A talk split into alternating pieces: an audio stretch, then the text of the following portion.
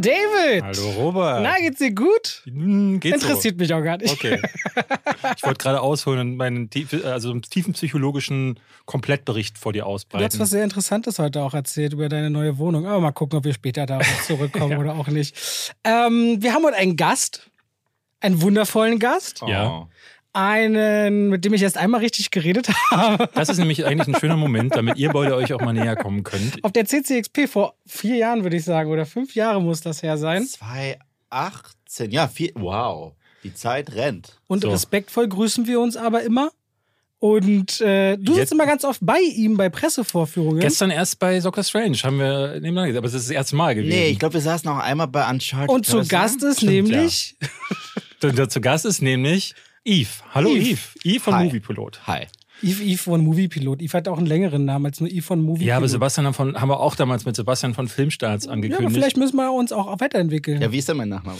Avin, Das- und das wäre- Aveniche oder sowas, glaube ich. Ich weiß es nicht genau. Das wäre die nächste selber. Frage Sag mal gewesen. selber. Seba- Yves. Und dann, ich, ich sag mal. Arjevich. Ad- Adilevic. Nein, Arjevich. Arjevich. Arjevich. Arjevich. Arjevich. Okay. Arjevich. Du musst ein bisschen Gefühl. Arjevich. Klingt scheiße, Robert. Das klingt nicht scheiße. Äh, ich frage mich, also seit ich dich das erste Mal gesehen habe, Ja. denke ich mir, woher kommt dieses, ne, dieses Amerikanische ja in deiner Stimme? Du redest ja zum Teil wirklich wie so einer, so ein Amerikaner, der seit Jahren in Deutschland ist Mhm. Und dann auch so dieses, dieses, dieses Leichte hat. Ja, also auf ist das der Hintergrund? steht, der ist amerikanisch halb aufgewachsen, zweisprachig. Muss man mal Ich recherchieren. wollte mir das von ihm selbst erzählen lassen, sonst Okay. können wir ja vor, einfach Wikipedia vorlesen. Wenn Hat er nicht. Ich habe kein Wiki. Ah. Weiß ich auch. Ja, wow, wow. Oh Gott, oh Gott. Ähm, ja, ich bin mehrsprachig aufgewachsen aus einer mehrsprachigen Familie. Ah. Bei uns zu Hause wurden unterschiedliche Sprachen gesprochen und die wurden dann auch irgendwann als Waffen gegen uns Kinder eingesetzt. Das heißt, dass wir Mama und Papa nicht verstehen sollten, wurde dann immer eine Sprache gesprochen und dann irgendwann mit Englisch hat es nicht mehr funktioniert und ja, dann rüber geswitcht auf Russisch und so weiter und so Ah, fort. okay. Wie- Das heißt, wie viele Sprachen sprichst Nein, du? ich, ich, ich verstehe eigentlich Russisch, aber mein Russisch ist kacke. Aber das Witzige ist, aber das Witzige ist, das bisschen Russisch, was ich spreche, jedes Mal denken die, ich spreche es fließend, weil ich die Aussprache kann, weil mein Vater hat einen Akzent. Ja. Aber ich spreche es nicht wirklich. Hast du noch was in petto, Hebräisch oder so?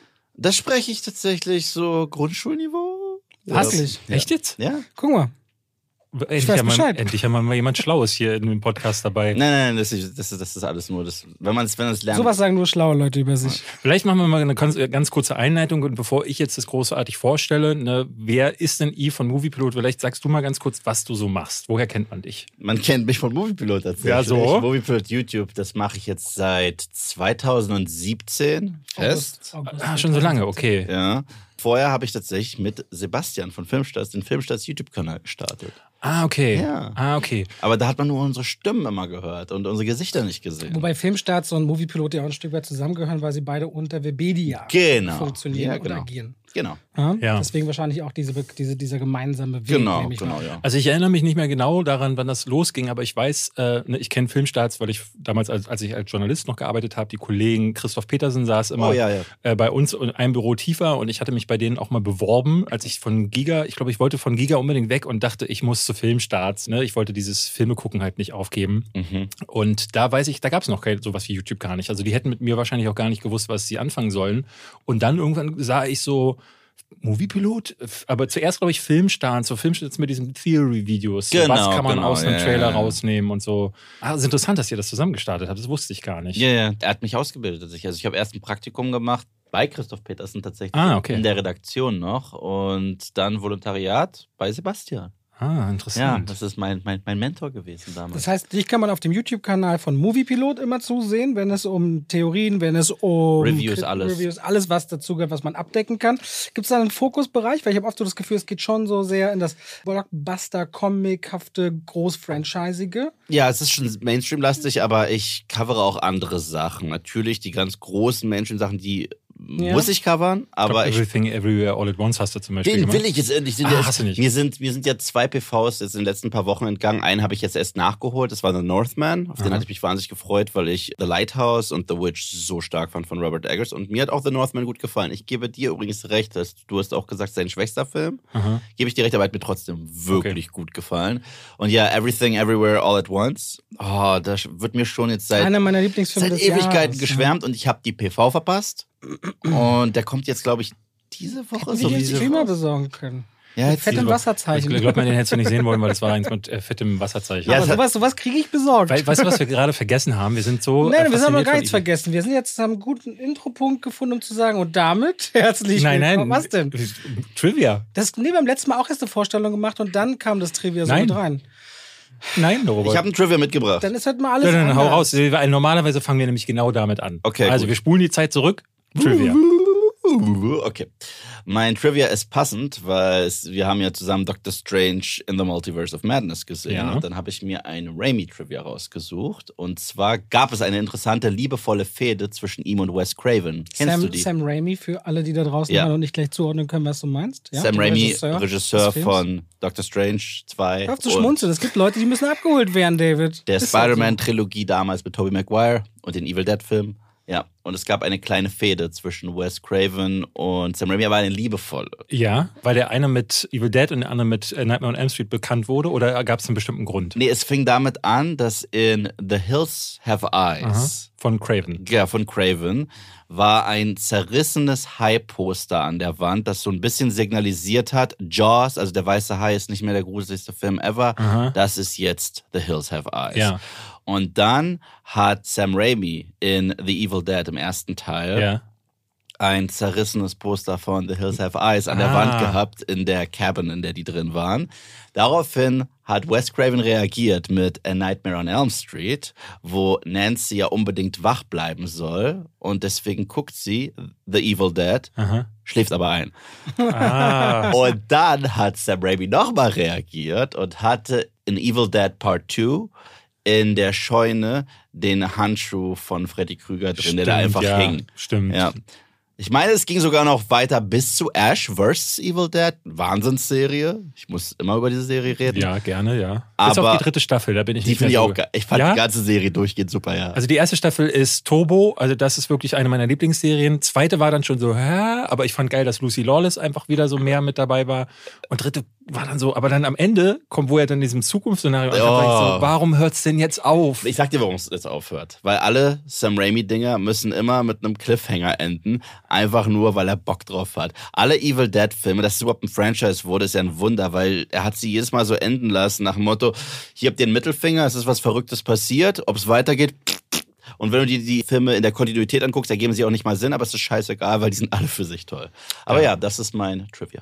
Oh, ist aber sehr, sehr cool. Ich meinte schon, das war ein David-Manier, so ein bisschen verwandt mit dem Regisseur, um den es dann heute geht und dann so ein bisschen tiefer greifen. Ne? Hast du es gewusst? Nein, oder? Nee, eben nicht. Also und das finde ich total geil. Finde ich eine schöne Anekdote, weil darauf werde ich jetzt wahrscheinlich jedes Mal achten, wenn ich einen dieser Filme gucken werde. Mhm. Und damit Herzlich willkommen. zu zwei wie Pech und, und Schwafel. Schwafel und Eve. und Eve. Darf ich gestehen, ich habe euren Podcast falsch ausgesprochen? Wie kann man den, hast du Schwefel gesagt? Ja, Ja, ist doch nicht so schlimm. Aber wo, wo falsch ausge... bei Nerd und Kultur.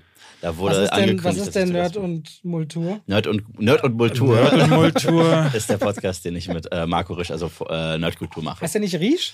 Nein, Risch meine ich. Echt? Farisch. Ich meine Risch. Was?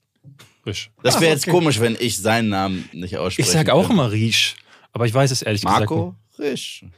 Ja, Oh. Gott, oh Gott, du oh Gott. miteinander Ja, klären. Oh aber Gott, er heißt jetzt ja- habt ihr mich wirklich Moment. verunsichert. Er Darf heißt- ich ihn anrufen? Er heißt der Regisseur unter anderem bei Deswegen, Letterboxd. ja. Und Regisseur wäre komisch. Ja, ja, stimmt. Hm. Das ist auch kein IE. Ja. Auf jeden Fall schön, dass du da bist. Ja. Nord und Kultur, der Podcast, den ihr beide genauso macht über Filme, über Serien, auch dann sehr, alles was so eine gro ich habe das Gefühl, große Fanliebe. Ihr könnt, Mhm. ihr könnt quasi über. Vier Stunden über The Mandalorian. ja, oder oder könnt was habt über- ihr neulich irgendwo, über irgendwas habt ihr vier Stunden? Nein, nein, das war nicht ich. Okay, da, da war ich nicht mal da. Achso, das war mit Sean Bu, glaube ich, ne? äh, Ja, da haben die über Obi-Wan. Ich glaube wirklich, ich, ich habe den, das, ich hab's nicht gehört. Das Also, zu aber, Sachen wie Batman könnt ihr quasi in Echtzeit nochmal drüber reden. ja, Das da, da dreistündige über Batman, glaube ich, haben wir zwei Stunden geredet zusammen mit Alpa von Cinema Strikes Back.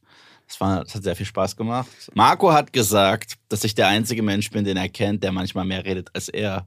Und da dachte ich mir auch, okay, ich weiß nicht, ob es ein Kompliment ist, aber Gute Idee, einen Podcast dann zusammen zu machen, auf jeden Fall. So, danke. Weil da, wo Auf jeden jede, Fall Nerd- jede gesprochene Minute zählt. Nerd und Kultur ist dann auf jeden Fall noch eine Möglichkeit, wenn ihr sagt, mit unserem Podcast seid ihr schon fertig mit zweifach durchhören. Mhm. Geht doch mal rüber und hört doch da auf jeden Fall mal rein. Was guckst du gerade, David? Du hast so ein, ein Gesicht, wo ich, ich- denke, nein. Nein, ich Mann, weiß, warum du so guckst.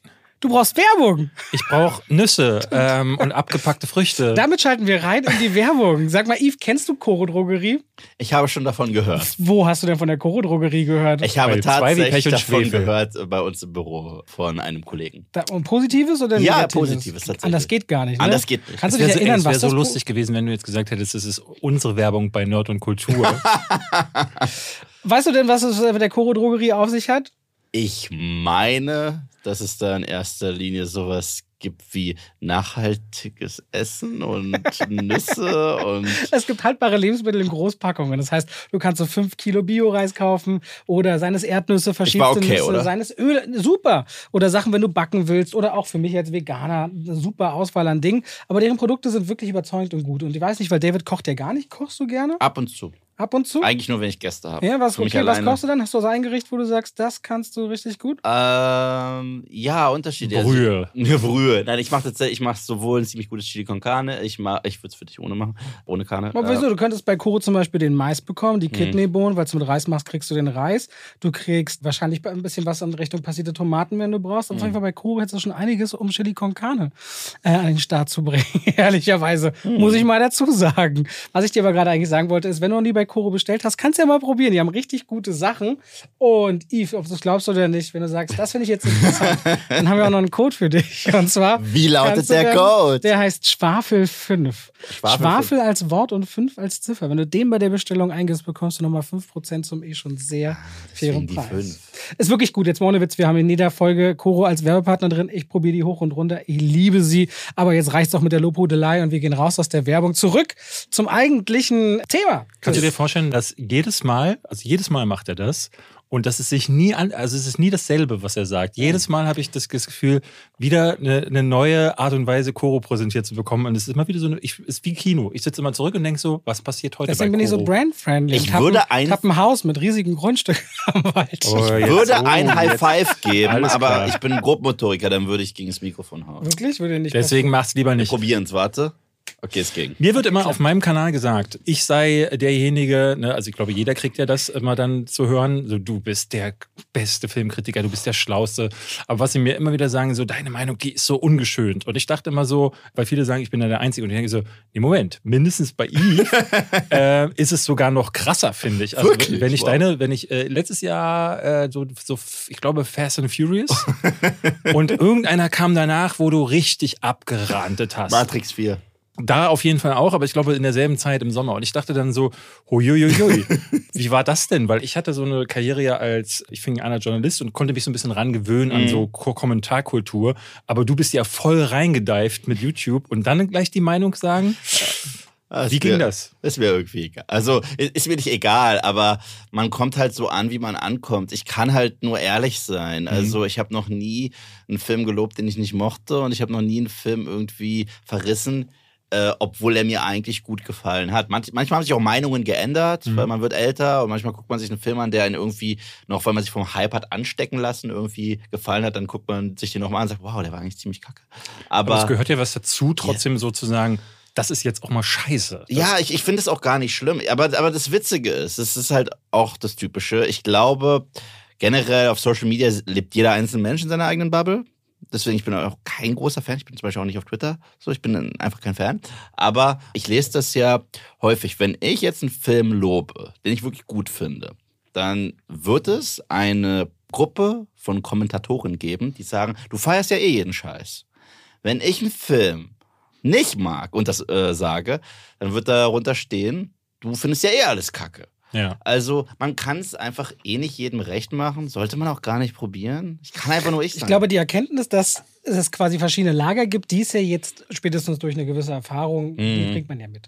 Das Schwierige ist ja der Umgang damit, sich Mhm. nicht triggern zu lassen. Mir zum Beispiel ist es wirklich egal. Mir auch. Ich lese vieles gar nicht, das prallt an mir ab. Es gibt andere Leute, die berührt sowas schon mal Ich glaube dir eher. das nicht. Hä? Ich glaube dir das nicht. Was glaubst du mir nicht? dass dir das egal ist. Ich glaube, du liest die Kommentare aus einem gewissen Grund nicht. Aber dass dir völlig egal ist, was Leute sagen. Also ich meine, wir sind ja schon Leute, die sich in die Öffentlichkeit bewegen, Ja. begeben. Und man will ja irgendwie auch Feedback haben. Und also ich zum Beispiel, du hast mir ja oft gesagt, warum liest du es denn dann noch? Weil das natürlich auch ein bisschen zum Gesamtprozess dazugehört. Ich möchte auch Feedback haben und ich möchte Oh, ich auch. Also ich will A, mich auf beruflicher Ebene auch zur Not irgendwie noch weiterbilden lassen, ne? weil es gibt ja manchmal so, dass man, dass einer noch eine Perspektive hat oder manchmal habe ich was nicht nur so halb recherchiert und dann sagt, sagt einer, ey, neulich hatte wieder eine, ja, ich bin Historiker, folgende Sachen sind mir bei deinem Video aufgefallen und da dachte ich so, ja krass, habe ich nirgendwo gelesen, finde ich dann schön. Aber darf ich kurz dazu was sagen?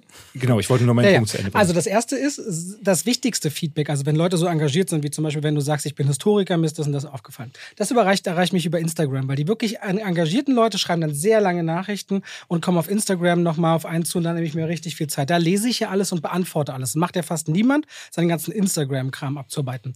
Auf YouTube ist es dann oft so viel, meine Frau, die ja alles schneidet, die scannt immer. Und wenn etwas mal sehr kritisch ist oder Kommentare ausufern in irgendeine Richtung, wo man sagt, okay, da sollten wir mal Stellung beziehen oder sollten was richtigstellen, dann mache ich das auch. Aber dieses sich täglich das durchlesen, für mich das Wichtigste, zum Beispiel heute bei der Doctor Strange 2 Review, die ich gedreht habe, ich drehe das Ding und gehe danach nochmal in mich. Sie sagt mir dann im Schnitt, ey, das war richtig gut oder hier und da ist meinetwegen irgendwas, dann gehen wir das zusammen durch. Aber wenn ich dann für mich weiß, das war meine Haltung und ich habe alles drin, was ich wollte, dann ist es für mich abgeschlossen. Dann ist für mich so das nächste dran. Und das ist zum Beispiel heute, wir machen den Podcast zusammen. Und morgen ist es dann Moon Knight, weil ich habe da immer so ein bisschen dieses Nichts ist so alt wie die Tageszeitung von gestern im Kopf. Morgen kommt das nächste Ding und dann wieder. Wenn natürlich auf Dauer irgendwo eine Schieflage gerät, ich anfange, schlechtere Videos zu machen oder mich anfange immer zu wiederholen oder nicht mehr hinterfrage, was ich da mache, dann wird sich das widerspiegeln und dann gehen auch immer die Alarmglocken an. Also dann wird mir auch Gina immer Bescheid sagen und dann, also wenn irgendwas sich kritisch entwickelt, aber dafür gibt es eben quasi diese Kontrollinstanz. Aber ich distanziere mich davon, mich davon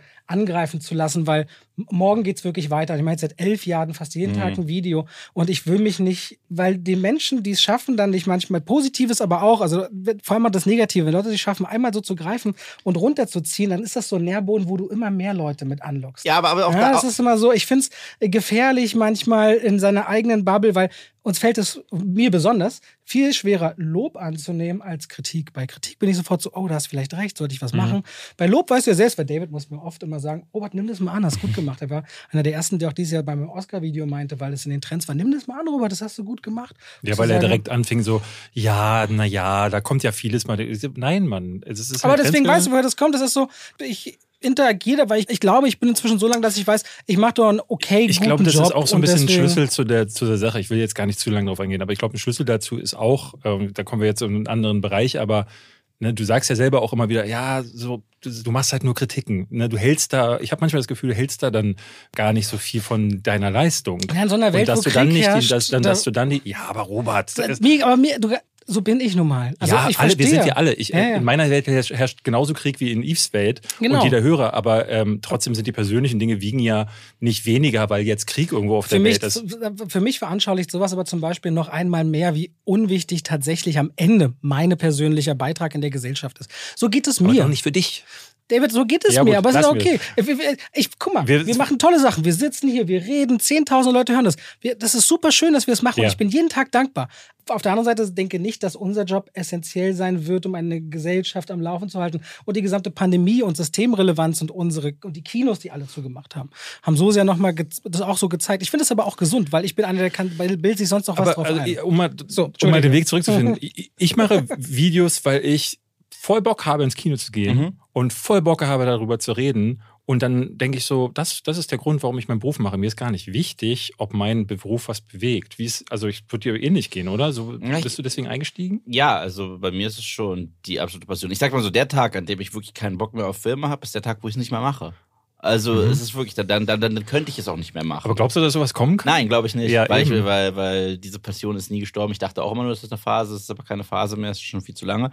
Aber nur um nochmal auf diese äh, Kommentare einzugehen, ich denke, es dauert lange, bis einen wirklich, wirklich, wirklich was trifft. Also ich glaube, wir sind alle Persönlichkeiten der Öffentlichkeit und ich, ehrlich gesagt, finde ich es auch manchmal total lustig. Also es gibt sau kreative Beleidigungen und, und die finde ich sogar Ich- sau lustig. Ich wurde gestern als der Ich hasse Marvel-Opa bezeichnet. Einer schrieb, ah, und täglich grüßt der Ich hasse Marvel-Opa.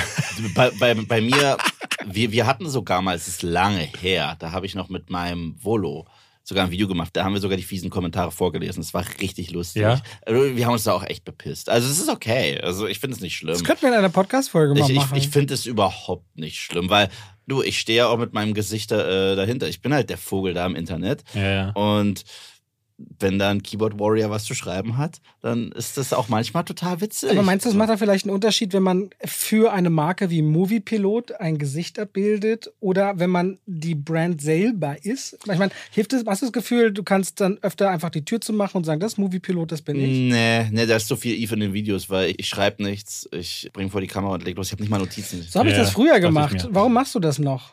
Was? So habe ich das früher gemacht. Nie eine Notizen aus Gründen. Ja, irgendwann Nee, angefangen. bei mir war früher Strukturen umgekehrt. Bei mir war früher umgekehrt. Früher war es bei mir strukturierter. Wurdest du Früher war es bei mir strukturierter. Früher war es bei mir mehr geschrieben. Ich habe auch eine Zeit lang mit einem Teleprompter gearbeitet. Ich bin aber einfach nicht ich. Das, das, das war auch, das funktioniert ja so. war auch sau unauthentisch. Auch innerhalb der Firma haben wir häufiger darüber geredet und gesagt, willst du es nicht einfach mal so machen, so wie du mit mir bei Mittag redest? Und das waren dann gescriptete, also ganze ausgeschriebene Texte oder waren das Stichpunkte? Sowohl als auch. Also ich hatte schon Essays. Äh, Essays würde ich auch gerne mal wieder machen, wenn wieder Zeit da ist. Hab ich auch Bock drauf. Aber das ist wieder was ey, ganz anderes. Ich bitte darum, es gibt so wenige Die davon in machen auch Deutschland. wahnsinnig Spaß. Habe ich auch Ja. früher häufiger gemacht. Aber das, was ich so on camera mache, mache ich ungeskriptet und auch ohne Notizen. Also, Mhm. und wenn ich mal einen Namen von irgendeinem Schauspieler vergesse, dann erwähne ich es im Video. Da sage ich auch, oh Gott, wie heißt er nochmal? Schreib's bitte in die Kommentare. Ich und ich finde das auch vollkommen okay. Ich, mir fällt immer hinterher auf, wenn ich so sieben Minuten lang Daniel Craig gesagt habe Ah, ja. und dann 49 Millionen Kommentare mich darauf hinweisen, dann denke ich mir beim nächsten Video immer, okay, vorher unbedingt gucken und bei dieser Google-Audio-Ansage sagen lassen, wie der Name. Aber ich glaube, voll, es gibt voll viele Leute, die ständig, also du sagst das ja auch, ich kannte Leute, die haben Kirsten Dunst gesagt. Ich kenne Leute, die sagen Regisseur mit so einem G. Das Regisseur. habe ich auch ein paar Mal es gehört, gibt ich mir einige denke, Leute, wo ich denke, wie kommt denn das hier? David hat das manchmal und dann korrigiere ich, das ist immer ganz gut, dass wir da so durchkommen. Ich glaube, das kann man gar nicht immer abschütteln. Bevor wir zu den eigentlichen Themen kommen, wollte ich noch mal kurz wissen, wo kam denn das her? Gab es zu diesem Punkt, wo du, wolltest du dich unbedingt mal mit Filmen auseinandersetzen? Wolltest du was ganz anderes machen? Und wo, gibt es noch irgendwas, wo du hin willst? So mit dem Kanal vielleicht, mit den Videos oder mit selbst? die Passion war immer da, wie gesagt. Mhm. Ich wollte unbedingt im Filmbereich arbeiten und habe es auch eine Zeit lang halt in der Redaktion gemacht als Praktikant, aber ich habe auch ganz schnell gemerkt, dieses reine Schreiben, das bin nicht ich. Und ich wollte auch schon vor die Kamera, weil ich habe auch früher sehr viel Theater gemacht und sowas. Ah, Das hat okay. auch sehr viel Spaß gemacht.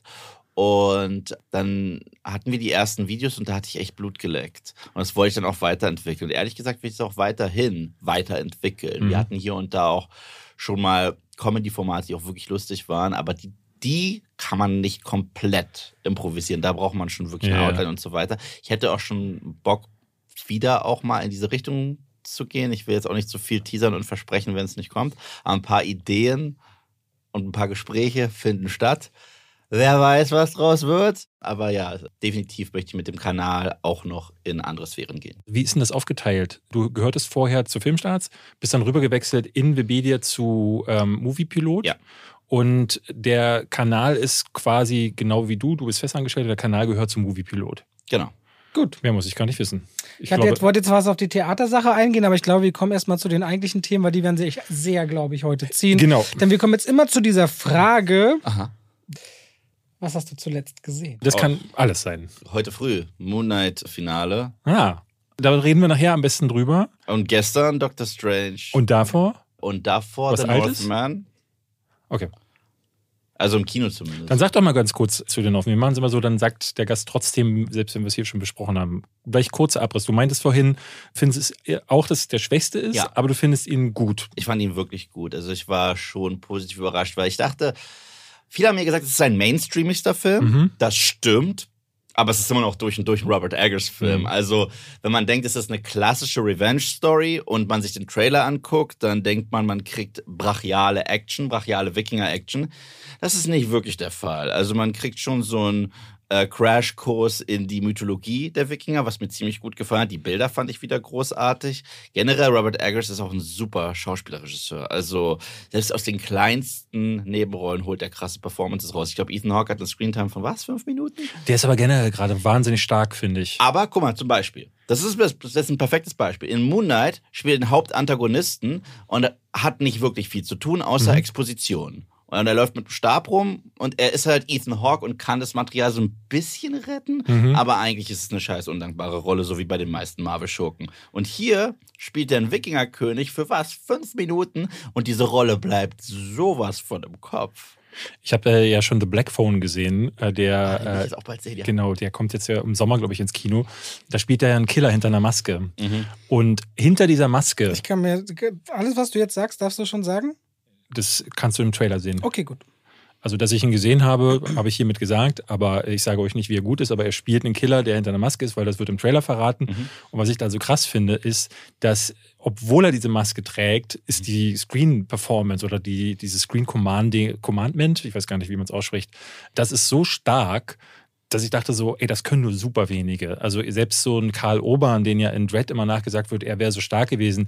Ah, ich finde, da ist selbst Sylvester Stallone als Judge Dredd äh, die bessere Wahl für mich. Ich fand den Dread in Dread leider nicht so präsent, wie ich ihn mir. Ich habe die Comics früher nämlich total gerne gelesen Oh, wow, von Judge okay. Dredd. Und da ist der ja wie so eine marodierende Wildsau und Mhm. gar nicht so tame. Und hier finde ich den auch ganz stark. Und ich weiß nicht, ob ihr First Reformed gesehen habt. Nein. Nein. Das ist so ein Bibelfilm äh, von Paul Schrader. Irre, wie gut er da spielt. Also, dass er da keinen Oscar für bekommen hat. Ich hatte ihn gesehen als diesen Jazzmusiker, wie hieß denn das? Blue. Gott, Irgendwas mit Blue vor drei, vier Jahren. Damals habe ich gesagt, er hätte eine Oscar-Nominierung kriegen müssen, hat er aber nie bekommen. Ja, der ist irgendwie immer übersehen worden. Ja, ne? das ist so ein bisschen schade. Ich bleib auch dabei. In Training Day war er genauso Oscar-würdig wie Denzel Washington. Also, ich, Findest du, ja? ja, ja, ja, ja. Also, also ich, bin- ich bin froh, dass Denzel Washington den Oscar dafür bekommen Ja. hat. Ist er das nicht auch, weil wir letztens fast über Nicolas Cage viel geredet hätten in Lord of War? Ja, Lord of Da War. ist ja der of War. Agent, ne? Ja. Finde ich auch Aber super. da hat er wirklich keine große Rolle Nee. oder nicht aber wirklich. ich mag den gerne. Ich auch, sehr, sehr gerne sogar. Okay, Northman, okay. Ja. Ähm, ansonsten noch was gesehen zuletzt? Den Ähm, Avatar 2 Den Trailer. Avatar Oh, 2 lass uns darüber auch gleich Ja, ja, der wurde uns ja gestern gezeigt bei der In Doctor 3D, das Strange ist- 2, genau, PV. Ich muss dazu sagen, ich finde, ich weiß, es ist eine krass unpopular Meinung. Nee, gar nicht, finde ich. Ich Ich finde, finde, das immer so Avatar 50-50. ist sau überbewertet. Ich finde, für die damalige Zeit war er aufgrund der Technik des Films unglaublich und ich habe mich auch total hypnotisieren lassen auf der Mhm. Leinwand. Der Film ist aber Ferngully, Pocahontas, der mit dem Wolf tanzt und all diese Filme nochmal. Es ist okay, weil es gibt halt Tropes und ich meine, im Grunde genommen ist ja jetzt auch The Mandalorian ist, ist genau das gleiche wie hier Die Dollar-Trilogie. ja, die Dollar-Trilogie, wie, äh, heißt es nicht Yojimbo, aber es gibt ja zehntausende Filme, wo der einsame äh, Revolverheld irgendwie sein Herz geht auf, weil er irgendein unschuldiges Es Leben ist- ist. es auch ist- es ist Firefly. aber deswegen Es ist ist es ja auch eine Frage des Ja. Wies und nicht des Was. ja, ja, und, und ich fand den Film gut, aber nicht so bahnbrechend wie alle. Ich hatte meinen Schwager jetzt eine Woche zu Besuch und der Mhm. ist zehn Jahre alt und hat Jurassic Park geguckt bei Oh uns. ja, der ist aber Und der war unglaublich fasziniert. Brachiosaurus. Aber auch Avatar und der ist auf die Couch gesprungen und hat geschrien, als sie anrufen, als sie dann auf, äh, Mhm. der, der, der Kampf am Ende, also er war, er war richtig drin. Und wenn er natürlich diese Magie sich Mhm. so transportiert, ich glaube, diese beiden Filme bei uns auf der Leinwand zu Hause zu gucken Mhm. und mit einem Sound, der dir um die Ohren fegt, das hat ihm echt eine Portion Filmliebe rübergegeben. Und Avatar ist zumindest auch für Heranwachsende, glaube ich, ein tolles Abenteuer. Mhm. Und das wird man dem Film, glaube ich, nie nehmen können. Wenn man den jetzt heute guckt, aus der Sicht des Mit-30er oder Anfang 40er, dann ist, das verstehe ich. Ne? Aber dieser Pocahontas-Ruf, der war ja sehr früh auch schon Mhm. da. Also ich glaube gar nicht, dass das eine so sehr unpopular Opinion ist, ehrlicherweise. Gefühlt jeder Zweite äh, Findet sagt den sowas. eher so mittel, ja. ja. Ich muss gestehen, ich habe mich seit äh, die unendliche Geschichte, als ich acht war und den Mhm. im Kino gesehen habe und wie so ein staunendes Kind über den Bildschirm dem Drachen folgte, habe ich mich nie, bis dato nicht mehr so gefühlt. Äh, Das Mhm. war bei den Herr der Ringe-Filmen so. Mhm. Letztes Jahr Dune hat auch wieder solche, ne, es gibt so Ja. alle paar Jahre mal einen Film, der mich so berührt. Und Avatar hat mich weggeballert. So. Mhm. Und ich muss auch sagen, dass ich jetzt, als der Trailer gestern lief, dachte ich so bei den ersten Bildern, puh, irgendwie macht das gerade gar nichts. Das könnte auch aus dem ersten Avatar sein und ich würde es gar nicht merken, weil sie, äh, sie werben in den ersten Shots so mit den typischen Bildern von riesigen Pflanzen, die sich über diese hängenden Berge ranken. Und ich dachte so, sie bauen da aber schon ganz schön stark darauf, dass man allein aufgrund dieser Bilder wieder sagt, wow. Und das war Mhm. bei mir gar nicht. Aber je länger der Trailer dauerte, umso mehr Bilder und Einstellungen und auch was das Emotionale transportiert hat durch die Worte, die gesprochen wurden und wie die Figuren geactet haben, dachte ich so, das sieht spannend aus. Ich möchte mehr sehen. Ich fand den spitze, den Trailer. Ich glaube, Also, der wird auch, ich glaube, der Film wird auch wirklich gut. Und ich finde gerade die Close-ups, die zeigen uns einfach mal den Sprung in der Technologie. Ist ja so ähnlich wie die Trilogie, die ich total geliebt habe, diese Planet der Affen-Trilogie, diese ja, oh. Hammer. Mit jedem Film wurde es verrückter, wie sehr Caesar aussah wie ein echter Affe. Mhm. Also du konntest ja wirklich Haarfollikel sehen, du hast das bisschen Flüssigkeit auf seiner Stirn gesehen und so weiter. Und äh, die Close-Ups waren wirklich beeindruckend jetzt im Avatar-Trailer. Aber dafür, dass der Film, wer ist der Call of the Water oder so. Way of Way the of Water. Water. The Way of Water. Und dafür habe ich zu wenig Unterwasserzeugs und so weiter gesehen. So, so der Selling Point, der unique Selling Point des Films ist ja so Unterwasserwelten und so weiter und so fort. Davon wollte ich schon ein bisschen irgendwas sehen. Ich glaube, bei dieser Strategie, dieser Film wurde ja um sieben Jahre insgesamt verschoben. Ja, ja, oder ja. mehr, Ne? Seitdem der angekündigt wurde. Und jetzt kommen ja immer im Zweijahrestakt im Dezember die Fortsetzungen raus. Und James Cameron arbeitet wie ein Bekloppter und hat Mhm. tausende Seiten zu den verschiedensten Charakteren. Die Strategie, die Disney da fahren muss, ich meine, die können nicht weniger. Also die, ich glaube, deren unterstes Ende an weltweitem Einspielergebnis muss 1,5 Milliarden Dollar sein. Mhm. Und wenn du diesen Druck hast, dann musst du auch ganz anderes Marketing fahren. Und jetzt bei diesem ersten Teaser willst du erstmal die Leute wieder abholen. Ich glaube, diese Unterwasserwelt und so, das werden sie uns erst beim ersten richtigen Trailer oder beim nächsten Mal dann schuldig werden. Aber ich fand, und wir waren gestern in keinem gut im Kino und hatten keine guten 3D-Brillen, um das in 3D zu sehen. Also technisch ein relativ alter Saal in der Stadt. Ah, es sah wirklich stark aus, das 3D. Also da dachte ich mir, okay, das verstehe ich, das Ding will ich dann auch in 3D sehen. Und ich hatte so eine ganz, so eine, so, so ich weiß nicht, wie ich es beschreiben soll, innige Gänsehaut, weil dieses Thema Natur und Einklang, wir haben heute, als wir den Podcast aufnehmen, leider in Deutschland ja den Earth Overshoot Day, falls ihr das kennt. Heute sind die Ressourcen aufgebraucht. Und das ist erschreckend an dem 4. Mai, ehrlicherweise. Und so diese Einkänge mit Natur und dieses Thema, das fand ich ja auch bei Dune so fantastisch, wie die Fremen da leben und wie sie mit dem wenigen Wasser Und die umgehen. Wüstenmaus. Ja. Das ist einer der besten, also dieser Statement mit der Wüstenmaus in Dune, die diesen einen Tropfen Wasser verwendet. Ne? So wie Kakteen machen das ja auch so. Sie fangen den Tau über ihre, deswegen haben die ja Stacheln auf und die fließen dann runter zur Wurzel. Was? Die haben die Stacheln, damit sie dich pieksen. Das geht Spaß. okay. Gut. Und ich traue David das zu. Also ich fand den auch sehr, sehr schön und ich drücke diesem Film echt die Daumen und auch James Cameron, der glaube ich in seiner ganzen Karriere nichts mehr machen wird als Mhm. Außer diese. Avatar-Fortsetzungen. Ich wünsche dem, dass, dass der so ein Werk eben schafft für die nächste Generation nach uns, die sagen, das wird deren Herr der Ringe, ne? Voll, voll. Wird Avatar vielleicht. Ne? Ich gönn's ihm auch total, obwohl ich ihm ein bisschen vieles übel nehme. Ich bin großer James Cameron-Fan. Und deswegen nehme ich es ihm auch irgendwie übel, dass er alle paar Jahre, alle paar Jahre vor Ja, eine ja. Kamera tritt und sagt, das Diesmal. ist das wahre Sequel zu Terminator Judgment Day. Und Diesmal bin und ich hab- Produzent. Und ich Jetzt hab's- kann's nur gut werden. Ich hab's ihm geglaubt bei Genesis, obwohl dieser Film Genesis heißen sollte, so wie der geschrieben wird. Und da habe ich es ihm noch geglaubt. Dann kam er für Dark Fate.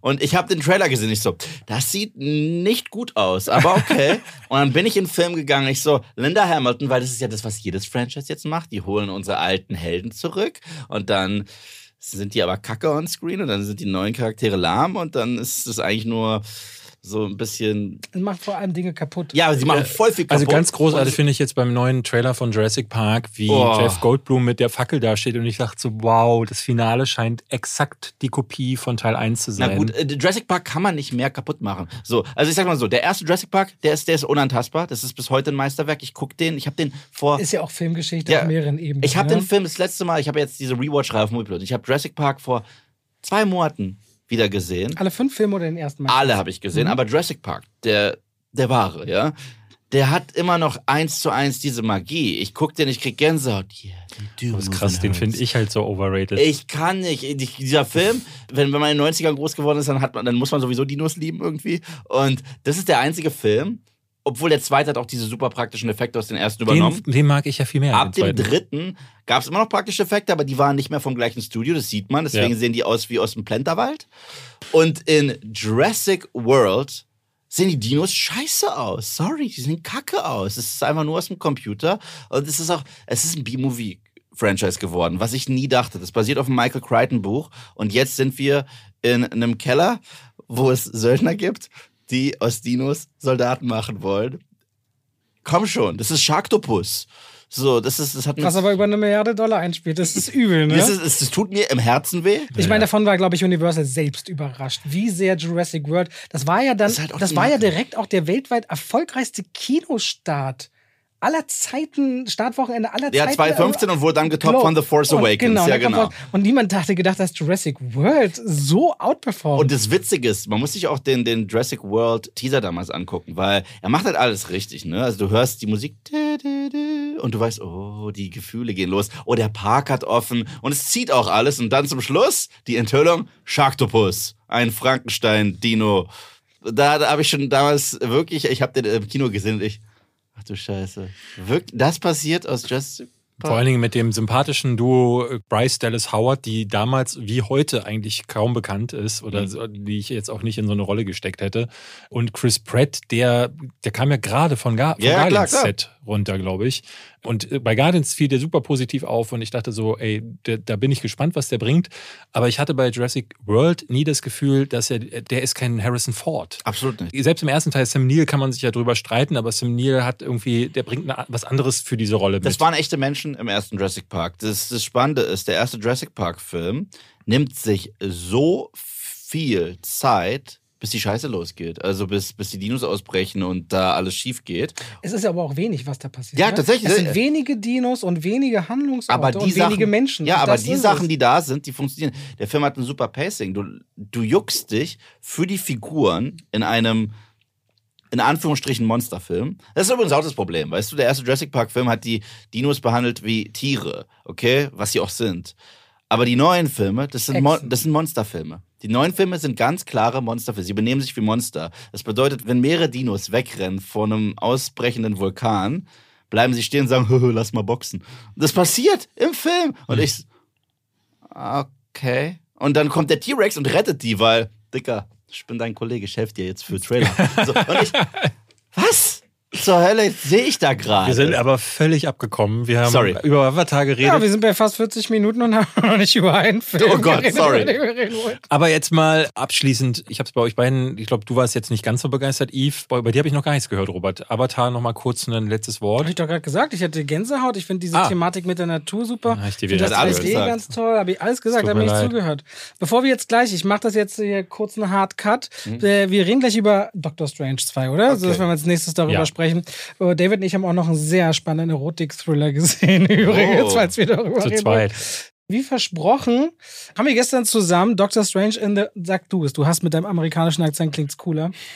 Doctor Strange in the Multiverse of Madness. Schön. Gesehen. This summer. Uns wurde prophezeit, dass das die Ausgabe sei, wo wir uns äh, endlich die Köpfe einschlagen werden, weil jetzt hier so konträre Meinungen aufeinander prallen. Und ich meinte dann schon gestern zu Zuschauern, die mir das geschrieben hatten, so, so weit sind wir gar nicht auseinander. Wieso und generell, selbst wenn. Ich verstehe das, ich, ich finde das immer so affig. Weil es Oh, nur eine richtige Meinung geben kann. Okay. Genau. stimmt, Und zwar, ja, aber ich glaube, ne, wenn man den Spiegel hier mal durchführt, sind so mehrere Enden da. Ne? Du fandst ihn gut, Mhm. ich fand ihn sehr mittelmäßig und du, was ist bei dir? Sechs von zehn möglichen Punkten. Sechs von zehn, das ist aber auch mittelmäßig für, Ja. für Robert Hofmann. Ja. Äh, mach, fass mal zusammen. Soll ich mal zusammenfassen? Fass mal zusammen. Ist gar kein Problem. Aus dem einstigen Chirurgen Stephen Strange Es ist kommt das, wie aus dem FF geschossen. das ist, ich will nicht, wohl, andersrum. Ich habe in meiner Review gesagt, im Podcast werden wir spoilern, oder?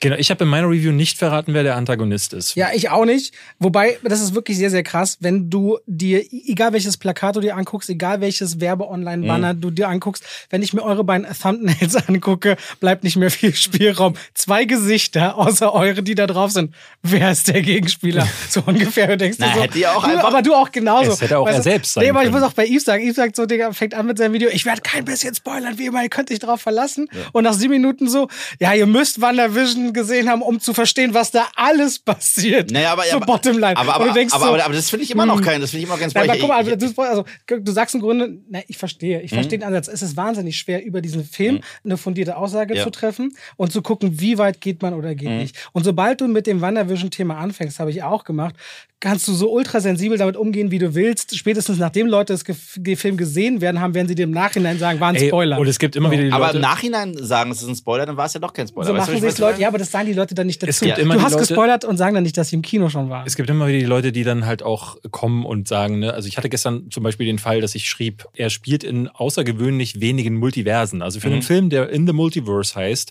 sehe ich exakt, ich habe mal mitgezählt, drei Universen. Und ich dachte so, im Trailer gibt es diese Montage und auch im Film ja, wo sie durch diese verschiedenen Multiversen oder äh, Universen fliegen. Und das schrieb ich so. so. Er hat erstaunlich wenig Multiversen und einer meinte, das ist jetzt schon Spoiler für ihn. Und es äh, irgendwie Und es ja, ist auch, irgendwie äh, nein. Also, ich hatte tatsächlich bei dir gelesen, auch mal in die Kommentare, dass jemand auch meinte, Multiversen ist falsch ausgedrückt. Genau, deswegen ne? hatte ich's jetzt Weil ja auch- Multiversum und Universen Genau, ja, dann ja. wieder von. Aber du hast mich gebeten, ja zu sagen, worum es eigentlich geht.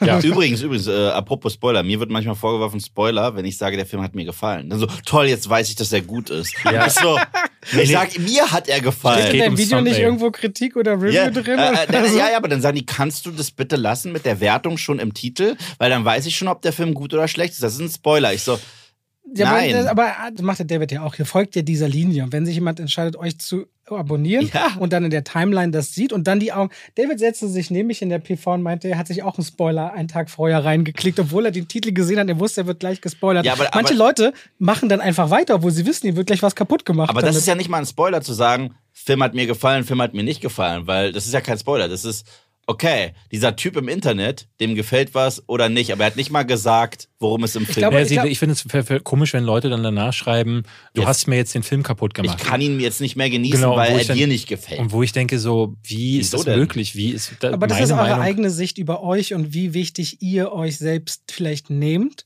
Für andere seid ihr vielleicht Vorbilder. Oder Oh. Dinge, für die es, äh, oder wo sie sich dran orientieren. Und wenn sie eine große Vorfreude haben und jemand, dem sie sehr vertrauen und dann feststellen, da gibt es eine Diskrepanz, kann das schon sein, dass das ein Dämpfer auch ist. Also für, ihr könnt ihr könnt euch Das wäre sehr schade. Also wenn ihr ja, nur weil aber ich, ich sage ja nur, eure große Reichweite jeweils führt oder auch bei mir führt dazu, dass wir für unterschiedliche Menschen mal mehr, mal weniger bedeuten. Und das können wir uns nicht immer aussuchen. Und deswegen kommt es vielleicht auch so zu solchen Reaktionen. gut, aber das ist nicht in meiner Verantwortung, was Ja. jeder Einzelne sich Aber die dritte zieht. Frage jetzt zum dritten Mal ist ja, worum geht es eigentlich geht's in in Doctor, Strange? Strange? 2? Also Stephen Strange. Wir wissen alle, er war Chirurg, er hatte die Hände verletzt, hat Wirklich? aber die große Zauberei gelernt.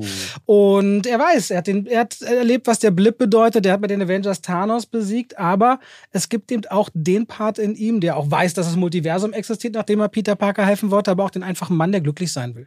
Ja, der im Leben sich fragt, habe ich nicht auch das Recht, glücklich zu sein? Ich kann zwar zaubern und toll, das ist alles ganz schön. Aber so ist es dann halt. Und das ist so ein bisschen das Grunddilemma, mit dem wir auftauchen, als Mhm. er aber auf ein Mädchen trifft, durch das ihm klar wird, dass seine Albträume, die ihm nachts auch plagen und das Träumen generell ein Blick auch in andere Welten sein kann. Und damit verbunden ergibt sich eine Geschichte voller Zauberei und Hexerei. Ja, so. schön zusammengefasst. Wer dürfen wir nicht, aber äh, wir, spoilern wir jetzt sofort oder versuchen wir erstmal, Ich würde sagen, wir können ja erst, lass uns mal erstmal über generell den Eindruck sprechen, Mhm. oder? ja, das können wir machen. Ich glaube, jeder hat jetzt auf seinem Kanal schon was dazu gemacht. Der ist bestimmt auch schon online gegangen. Mhm. Dann weiß man es ja, wenn man es vielleicht gesehen hat. Ich kann vielleicht mal ganz kurz sagen, ich bin rein mit der Vorfreude, Sam Raimi Mhm. macht einen neuen Film nach neun Jahren. Ähm, ich hatte mich äh, wirklich auf ein bisschen was gefreut und war so quasi abgeholt in den ersten 70 Prozent, weil es immer wieder so Situationen gab, wo ein Charakter oder es gibt einen Crash-Zoom aufs Gesicht oder ein Charakter bricht irgendwo heraus Mhm. und ein Film, ne, einen Zoom auf die Hand. Und tatsächlich auch so ein bisschen Splatter. Also ein Mhm. bisschen mini, minimaler Gore. Äh, jetzt nicht zu krass, es spritzen hier keine Einweide, Eingeweide entgegen, aber für einen Marvel-Film ist das heavier gewesen Ja, als, ja. Äh, als üblich. Und das waren so Elemente, wo ich dachte, jo, das ist Sam Raimi. Aber das ist in dem großen Ganzen, in den ersten 70 Prozent des Films, leider immer nur wie jemand hat gesagt, ey, die Leute, wir haben den Film von Sam Raimi machen lassen, warum weiß keiner? Lass den mal zumindest für eine Sekunde einen kleinen Gag einführen, damit die Sam Raimi-Fans sich auch abgeholt fühlen. Ansonsten ist es die typische Schuss-Gegenschuss-Drögerie. Zwei Charaktere laufen entweder nebeneinander her oder stehen irgendwo Mhm. rum und sagen, "Hä, Exposition, Exposition, Exposition, Exposition. Ja, aber Exposition. Allein das Gespräch mit Wanda in dem Kirschblütengarten dauert irgendwie geführte, eine gefühlte Stunde und dann verhalten sich Figuren wieder. Also gerade der An- Antagonist, wie er zum Antagonist wird. Müsste ich jetzt im Grunde sagen, es gibt einen Gegenstand, der dann irgendwann herausgeholt wird als Haha, Deus Ex Machina. Wir sind, das ist jetzt übrigens der Grund, warum diese Figur jetzt böse ist. Und das wird wieder in einen Film gepackt, der keinen richtigen Anfang hat, der kein richtiges Ende hat. Am Ende gibt es irgendwie sechs offene Story- und Plotlines, weil äh, natürlich wieder die nachfolgenden Filme vorbereitet werden müssen. Und drinnen ist alles eher so bla und wirr. Zum Beispiel der Il- Illuminati-Teil, der auch in den Trailern Mhm. schon angekündigt wurde. Wenn du den rausnimmst, ändert sich an der Hauptstory gar nichts. Der ist nur, und es fühlt sich so an, als wäre er sogar im Nachhinein eingefügt worden, damit wieder die Fanboys sagen können, ah, haha, kenne ich, Mhm. habe ich schon mal irgendwo gesehen, ah, den Schauspieler, den kenne ich auch. Und das ist so tragisch, dass das, ich hatte nochmal jetzt gerade überlegt, weil gestern viel Kritik auch unter meinem Video kam, ich bin der Marvel-Hasser, aber ich dachte so, nee, das stimmt nicht. Im letzten Jahr habe ich zwei Filme sehr gut bewertet, nämlich Shang-Chi und Black Widow und äh, die erste Phase, also der erste Iron Man, der erste Tor, auch der zweite Tor sogar noch, den mochte ich. Captain America mochte ich alle Filme. Mhm. Diese erste Phase bestand aus Filmen. Da wurden Filme gemacht. Jetzt geht es nur noch um Fan-Happenings. Dieses äh, Marvel versucht nicht mehr kohärentes Filme zu produzieren, sondern sie quetschen Dinge rein. Das ist bekannt, darüber will ich mich auch gar nicht zu sehr auslassen. Was mich aber persönlich sehr abgefuckt hat, ist, dass kurz vor Ende hatten sie das Gefühl so, okay, jetzt hat er seine Schuld getan, lass mal Sam Raimi das Finale, lass ihn völlig ausrasten. Und dann rastet Sam Raimi aus und ich bekomme plötzlich den Film, für den ich ins Kino gegangen bin.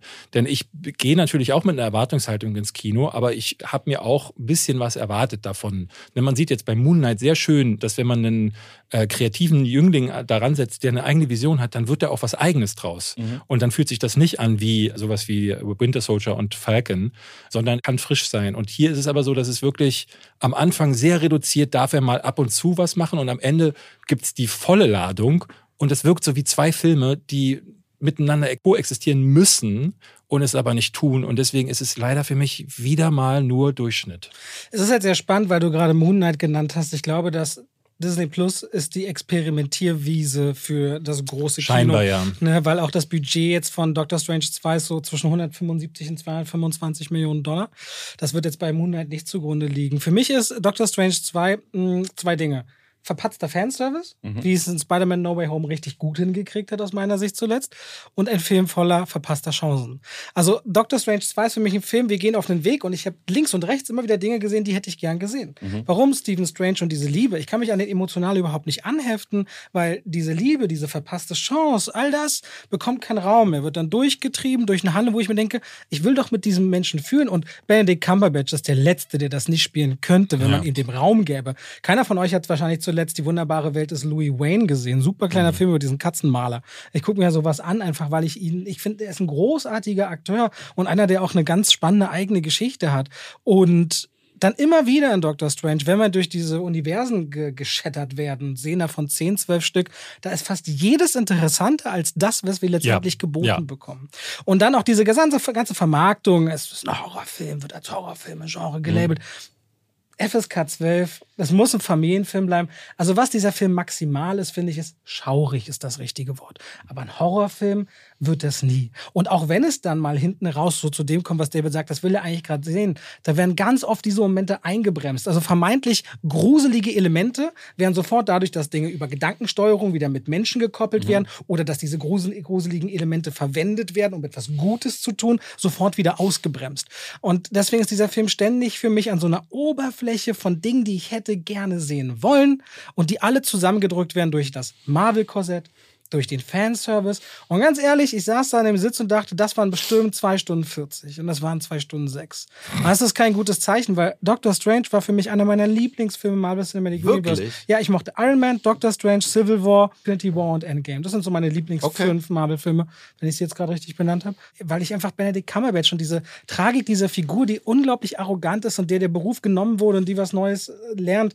Ich, ich mag diese Geschichte, ehrlich gesagt, sehr. Und war hier wirklich enttäuscht. Ich bin bin. Vor allem, und das ist auch das Nervige an diesem Marketing, wenn sie ein Riesenbohai machen, was wird passieren? Mhm. Multiversum, dann heißt es auf Madness, also Wahnsinn. Ja. ja, da muss doch was kommen. Wo die wohl sind. Da muss Wahnsinn kommen. Und, und dann, dann, mit kommt, Sam Raimi als Regisseur. Und dann kommt so ungefähr, wenn wir alle wetten würden und den kleinsten gemeinsamen Nenner aus den Trailern rausziehen wollten, was für eine Geschichte könnte es sein, dann machen sie das. Und das ist so, ich will nicht sagen Betrug oder Verrat, aber es ist einfach überhaupt nicht das, wie es sich aufbaut. Und ich habe das Gefühl, Marvel wird nie wieder so stark werden wie zum Ende der Phase 3.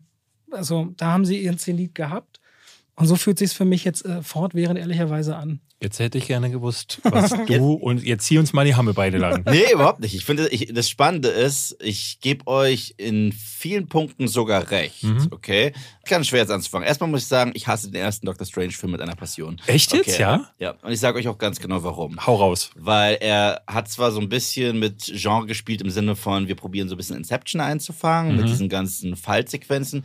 Aber das ist für mich, ehrlich gesagt, so ein Film, wo ich schon fast mein Geld zurückhaben wollte, weil das die krasseste Marvel Formel ever war. Das war Iron Man mit Magie. Ich war richtig sauer, dass das eins zu eins Iron Man mit Magie war. Also ich liebe Iron Man, der erste Film von John Farrow, der ist großartig und das war der Abklatsch und das gleiche nochmal mit Magie. Ich Aber kam sind so Origin-Stories nicht irgendwie Nein, immer? nein, nein. Ich, ich, ich, ich, ich finde, die haben ansonsten sich echt mehr Mühe gegeben mit den Origin Stories. Also gerade. Weißt du was wie Ant-Man oder so, was ein richtiger Müll ist? Ant-Man war zumindest so ein spaßiger Heist-Movie, wo die ganz genau wissen, wir witzeln da jetzt ein bisschen rum, aber wir haben da auch so eine Gruppendynamik und probieren was anderes. Guardians of the Galaxy ist was ganz anderes gewesen. Captain America war eine klassische Heldengeschichte und den musste man erst im zweiten Teil so ein bisschen runterbrechen, damit er das wird, was er sein muss in der modernen Welt und so weiter und so fort. Aber Doctor Strange 1 war für mich zu sehr der erste Iron Man. Mhm. Also ich, ich, deswegen konnte ich den wirklich nicht. Die beste Szene im ganzen Doctor Strange-Film war für mich die, wo er mal ganz kurz durchs Multiversum geschossen wird von ihr, wo er da diesen Tee trinkt und so weiter, weil er da zumindest ein paar kreative Ideen hat. Ich mag Scott Derrickson sehr gerne, der ja auch Sinister gemacht hat. Das ist ein wirklich geiler Horrorfilm. Ist der nicht auch mit Ethan Hawke? Ja, genau. Ja, der, der, ist, der ist ja anscheinend äh, sogar laut einer Studie der gruseligste Film ever. Sinister war wirklich einer der wenigen Horrorfilme, die ich zu Hause geguckt ja, der, und ich habe Pause gemacht. der ist hart. ich habe wirklich Der Pause. Oh, den muss gemacht. ich sehen. Ich habe den noch nie Ey, gesehen. ey, ey, den gucke ich gerne mit dir. Ich das, war dir- der, das war der erste Horrorfilm, den ich Sebastian je empfohlen Wirklich, da habe ich wahrscheinlich schon vier Jahre YouTube oder so gemacht und Der ich habe schon viele Filme gesehen, aber da saß ich allein zu Hause auch. hat. Ja, ich auch. Ich habe Staub gemacht, mich umgedreht, bin mal kurz in die Ecke des Raumes gegangen, habe mir den Raum angeguckt und zu sehen, ist alles gut. Also für mich und habe mich dann wieder hingesetzt und das, Play ist, gemacht. das Fiese an Sinister ist, es gibt da nicht diese Jumpscares, ist viel Mhm. Fieseres und zwar, kennst du diese, ich glaube, das gab es früher in der Fernsehzeitschrift Finde die Maus oder auch äh, Findet Waldo und so Ja, weiter? ja, ja, ja. Okay, Sammelbilder, äh, Wimmelbilder. genau. Also da ist irgendwas versteckt und es ist Ja, eigentlich direkt vor deinen Augen. Und wenn du es siehst, Ja. Mhm. dann ist es eklig. Und äh, das macht dieser Film. Und das Spannende ist, du kannst ihn sogar später zurückspulen und dann siehst du, oh Gott, das war die ganze Zeit vor deinen Augen. ja. Mein, So. mein Lieblingshorror. Plus, man, plus, das fand ich so gruselig, das Gefühl, man entdeckt sich selbst in der Hauptfigur. Oh, ja, ja, ja. Und du, du, also ich habe mich vom Fernseher gefühlt sitzen sehen, sehe das und nehme die Perspektive von einer nicht existenten Person von hinter mir auf mich ein, die diesen Film Okay, sieht. Weil, weil es, es geht ja auch darum. Filme zu sehen. Also, Also also, er, er, er guckt ja selber Filme, Ah, in okay. denen was Mhm. passiert. Und du denkst, oh, oh, ich gucke die gerade auch. Und ich, ich äh, verwechsel den immer mit diesem James Wan-Film, der. der Conjuring. äh, nein, nein, nein, nee, äh, ins, in, Insidious. Insidious. Ja, ja, ja. Die Die den fand ich auch kam, nur okay. Die kamen extrem nah miteinander raus, Sinister und in, Insidious. Insidious ist für mich ganz spannend, weil den haben ja alle so empfohlen als krass. Ich bin ja Horror-Fan eigentlich. Ja. Ja, habe aber das Insidious, ist so Jumpscare. ich habe Insidious sehr spät nachgeholt und ich muss sagen, ich liebe die Mythologie in diesem Film. Ich finde, es ist ein interessanter Film von der Story und von der Mythologie, die er aufbaut, aber er ist null gruselig. So, Ja. aber ich finde ihn interessant, deswegen gebe ich ihm Respekt, weil er hat so eine ganz eigene Welt, die er aufbaut. Das finde ich spannend, sowas mag ich, wenn es einen Film macht, aber er ist nicht gruselig.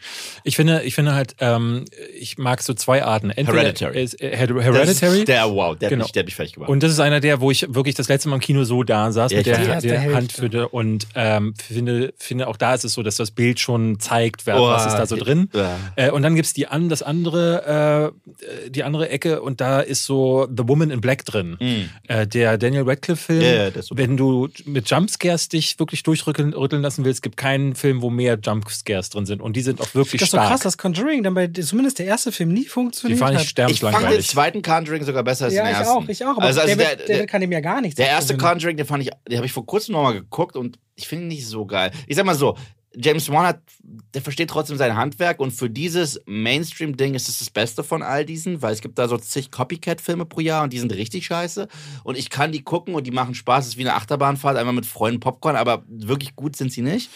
Aber äh, zurück wir, zu Doctor rasten, wir Strange. rasten schon wieder komplett Zurück zu aus. Doctor Strange, weil ich, ich muss jetzt den Film ein wenig verteidigen, okay? Ja. ja, hau raus. Du, ich würde auch sagen, wir sind an dem Punkt, wo du, weil ich glaube, das ist bei deinem Verteidigen auch nicht schlecht, wir jetzt sagen können, wir kommen Spoiler. in den Wir spoilern, Spoiler. Okay, Ja. gut, wir spoilern. Okay, erstens, ähm, das Marketing, da gebe ich euch beiden recht. Das Marketing ist frech, weil es lügt, okay? Das ist nicht The Multiverse of Madness und guck Cameo, Cameo, Cameo, Cameo, Cameo. Und, und das fand ich überraschend erfrischend, okay? Es gibt diese eine Szene mit den Mhm. Cameos, aber sie machen eine Invincible-Nummer draus. Das fand ich sehr witzig. Dass nachdem wir alle einführen, oh, Charles Xavier, übrigens sogar, das ist der Trickserien Charles Xavier mit dem gelben Mhm. Stuhl und sogar der Musik aus dem Zeichentrickfilm. Ich konnte fassen. Ich spiele die sogar. Und du siehst sogar seine Gedankenwellen. Aber man fühlt die alle ein. Hier Black Bolt ist der scheiß Inhuman-Serie. Maria Rambo als Ich- Captain ja, genau. Marvel und äh, Captain Carter. Und dann macht man sie alle tot. So macht sie einfach. Mr. Fantastic. Ja, genau. John Krasinski, wow. Super Casting. Aber direkt macht man sie alle tot. Fand ich toll, okay?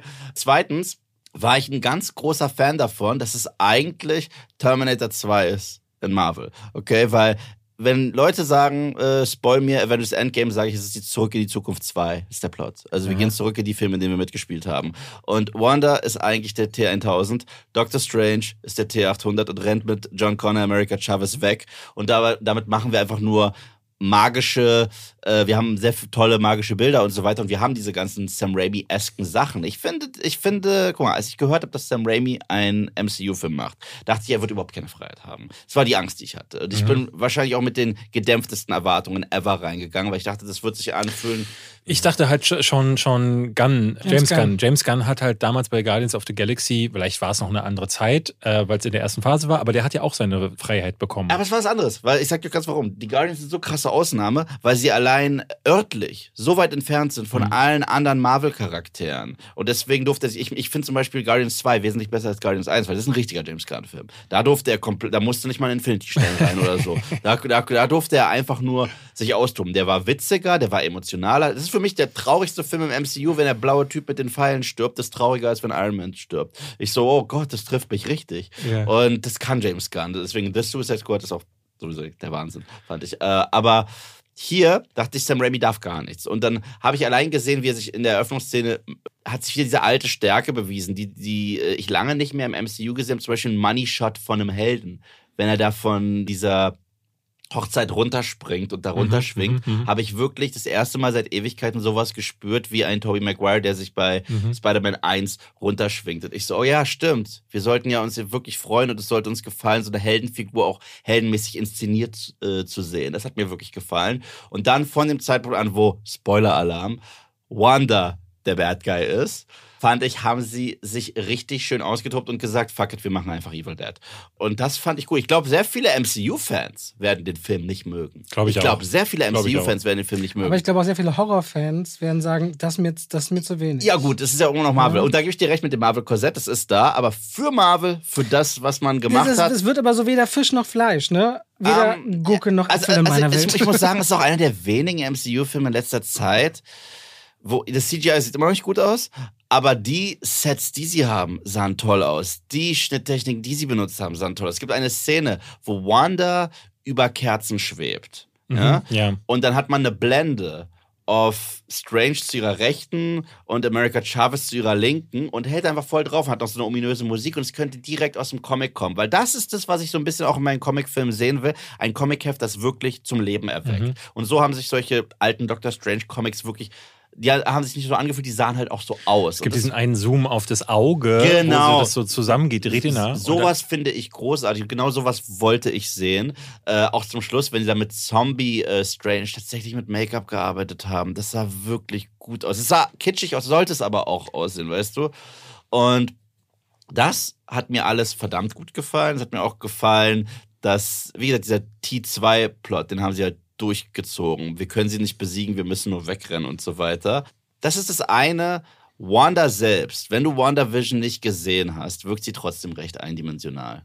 Mhm. Weil sie hat halt ihre eigene Serie bekommen, die uns ihre Motivation erklärt hat. Hier erklären sie es halt nochmal. Übrigens, ich hatte Kinder. bist, du, bist, du, bist du Familienvater? Nein. Ich glaube, das könnte was ändern. Deswegen habe ich mal Ja, gefragt. Ich, ich, ich, das, also ich fand den Part, da war ich das erste Mal so richtig raus, so, Mhm. weil ich habe so ein bisschen das Gefühl, dass äh, Robert und ich haben das oft so, dass wir immer wieder sagen, so wir erleben Film jeweils nochmal anders. Mhm. Äh, ich habe bei dir so ein bisschen das Gefühl, dass du wirklich so der Momente-Mensch bist. Mhm. Du immer, weil du es immer auch in deinen Kritiken machst. Du zählst so Momente auf. Mhm. Das fand ich gut, das fand ich gut, das Mhm. fand ich gut. Und so ein bisschen wirkt es so, als würdest du dann im Kopf so eine, äh, so eine Linie ziehen, Mhm. sagst so addieren und wenn die Zahl groß genug ist, ist das auf der positiven und auf der Ja negativen. und nein. Ich gebe sehr vielen Leuten recht, die sagen, im Grunde genommen ist es ein unfassbares Durcheinander, dieser Film. Und er ist Ja. auch, ehrlich gesagt, nicht so stark wie jetzt ein Iron Man 1, wie ein Avengers 1. Ich muss gleichzeitig zugeben, ich weiß, damals setze ich mich hart in die Brennnessel. Ich finde Infinity War überbewertet. Ich finde Infinity War überbewertet, wie du weil, magst. weil ich habe magst du auch Avatar nicht. Ja, gut, aber ich aber Infinity War. Infinity, Infinity War hat. Infinity War hat eigentlich den krassesten Bullshit-Move ever gebracht. Und zwar, als ob, There will be no resurrections. als ob irgendjemand geglaubt hat, dass die nicht zurückkommen. Ja. Oh, es sind nur die originalen sechs Avengers nicht gestorben. Wir killen Black Panther. Sein Film hatte gerade irgendwie das krasseste Geld ever eingespielt. Und Spider-Man verstorb für uns. Oh mein Gott, und Far From Home kommt schon irgendwie nächste Woche. Wow, wie wird das noch passieren? da saß ich im Kino und ich. Mhm. Ich fand das super stark. Ich fand diesen Moment einfach auch, weil ich habe den ja, glaube ich, drei oder viermal im Kino gesehen. Und Ja. es gab keinen Saal, in dem am Ende nicht absolute Totenstille gewesen wäre. Das stimmt, das stimmt. Das gebe ich auch zu. Und, und ich fand den Film auch gut für das, was er ist. Aber da kam direkt die Logik im Hintergrund, ja, aber das ist doch Bullshit. Weißt du, und äh, das, äh, deswegen Leute nennen ihn häufig den Empire Strikes Back von Marvel.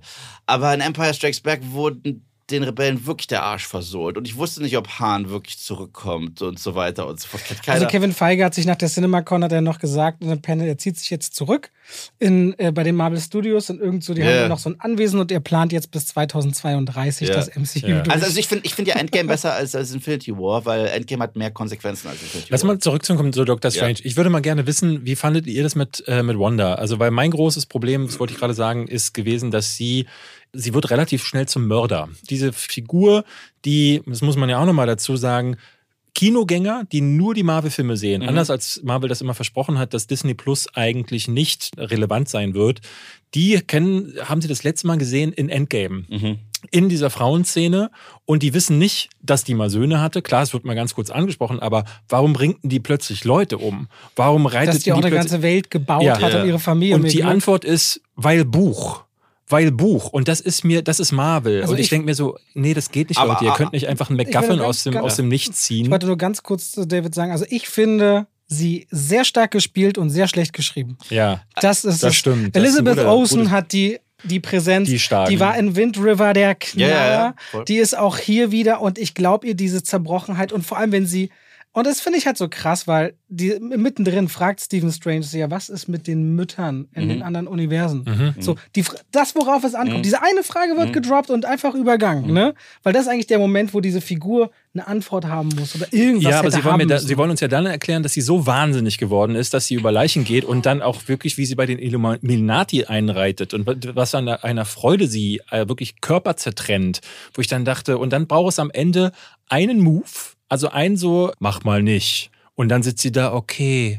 Und ist geläutert und ich dachte so, also wenn ihr schon erklärt, dass sie angeblich all das tut, weil Mhm. sie unter der äh, ne, unter diesem Spell des Darkhold ist, wie wurde der dann gerade gebrochen? Weil Liebe, also das ist was, das ist so plump. Aber das, für mich, ich muss auch gleichzeitig sagen, ich, ich bin da in der Minderheit. Ich finde, ich, fand, ich mochte ja WandaVision sehr gerne, die Serie. Ja. Aber für mich war WandaVision keine Heldenstory, sondern eine super Schurken-Origin-Story. Deswegen, es gibt einen Satz bei WandaVision, den ich über alles hasse. Das ist zum Schluss, wenn Monica Rambeau, ihr habt die Serie gesehen, Ja. sie anguckt und sagt, die werden nie wissen, was du alles geopfert hast. Und ich so, sie hat eine ganze Stadt versklavt und die gequält und Familien auseinandergerissen. Was hat die, die hat die zurückgegeben, Gott sei Dank. Aber Wanda ist ganz klar der Bad Guy in ihrer eigenen Serie. War sie für mich die ganze Zeit. Das ist natürlich spannend darauf, wenn man guckt, was für eine Perspektive kann Film einnehmen. Ja, äh- Und aus eigentlich sehr traurigen Geschichten. Ich meine, ja, also es gibt ja einen Haufen Figuren Ja. äh, in der Filmgeschichte. Ich weiß jetzt nicht, ich weiß nicht warum, ich muss gerade an Schindlers Liste denken, ne? Wenn man aber den ganzen Aufstieg dieses Mannes mal guckt und die Profiteure Mhm. Ja. im System, ne? Also es ist immer eine Frage von Perspektiven. Und das ist eine reale Figur, deswegen ist es ein schlechtes Beispiel.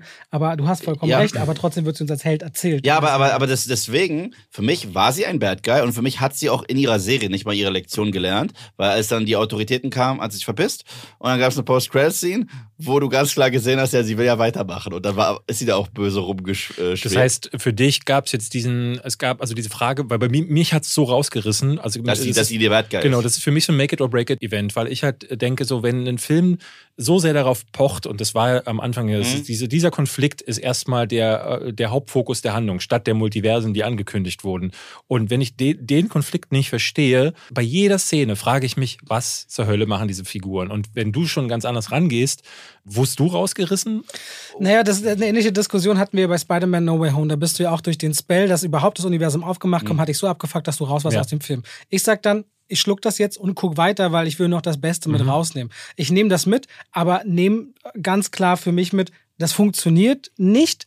Aber für mich war insgesamt viel schlimmer neben Wonder, dass einfach Stephen Strange, und das ist ein Doctor Strange-Film eigentlich, aber es ist eigentlich ein Wonder-Film und kein Stephen Strange-Film, dass da diese gesamte emotionale Komponente fehlt. Es gab überhaupt kein Gegengewicht zu dem, was Wanda da war. Und deswegen war das für mich so eine wahnsinnig unrunde Geschichte, die auch einfach so aufgebläht ist. Ne? Dass sie letztendlich ihren Kindern gegenübersteht, die dann irgendwann sagen, ich habe Angst vor dir, Mama. Mhm. Und dass dieser Blick in die Kinderaugen letztendlich sie bricht.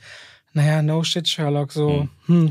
Da hätte sie mit all ihrem Wissen, mit all ihrem Hexerei, mit all ihrer Macht ja auch mal Also sie wird eingesperrt in so einen ewigen, sich spiegelnden Mhm. Kristall, der aussieht wie unausbrechbar und da findet sie innerhalb von Sekunden raus. Aber dass die Kinder es nicht so geil finden, während so eine gruselige Hexenmama vor sich rumstehen zu haben, da kam, kommt sie nicht drauf. So. Aber für mich war es halt Wandas kompletter Arc durch alle MCU-Filme. Sie ist mental unstabil und gefährlich. In, in allen Filmen. Ich meine, sie wurde eingeführt als Sidekick von Ultron und hat schon böse Sachen gemacht. Da war sie auch nach dem Motto, wie Ultron, du willst alle Menschen töten, nicht nur die, die ich töten will. Ja gut, ich stelle mich dir entgegen. Dann waren sie in Civil War, das war ein Versehen, aber sie hat ganz viele Leute umgebracht in, ich glaube in Lagos hat sie ganz viele Leute umgebracht.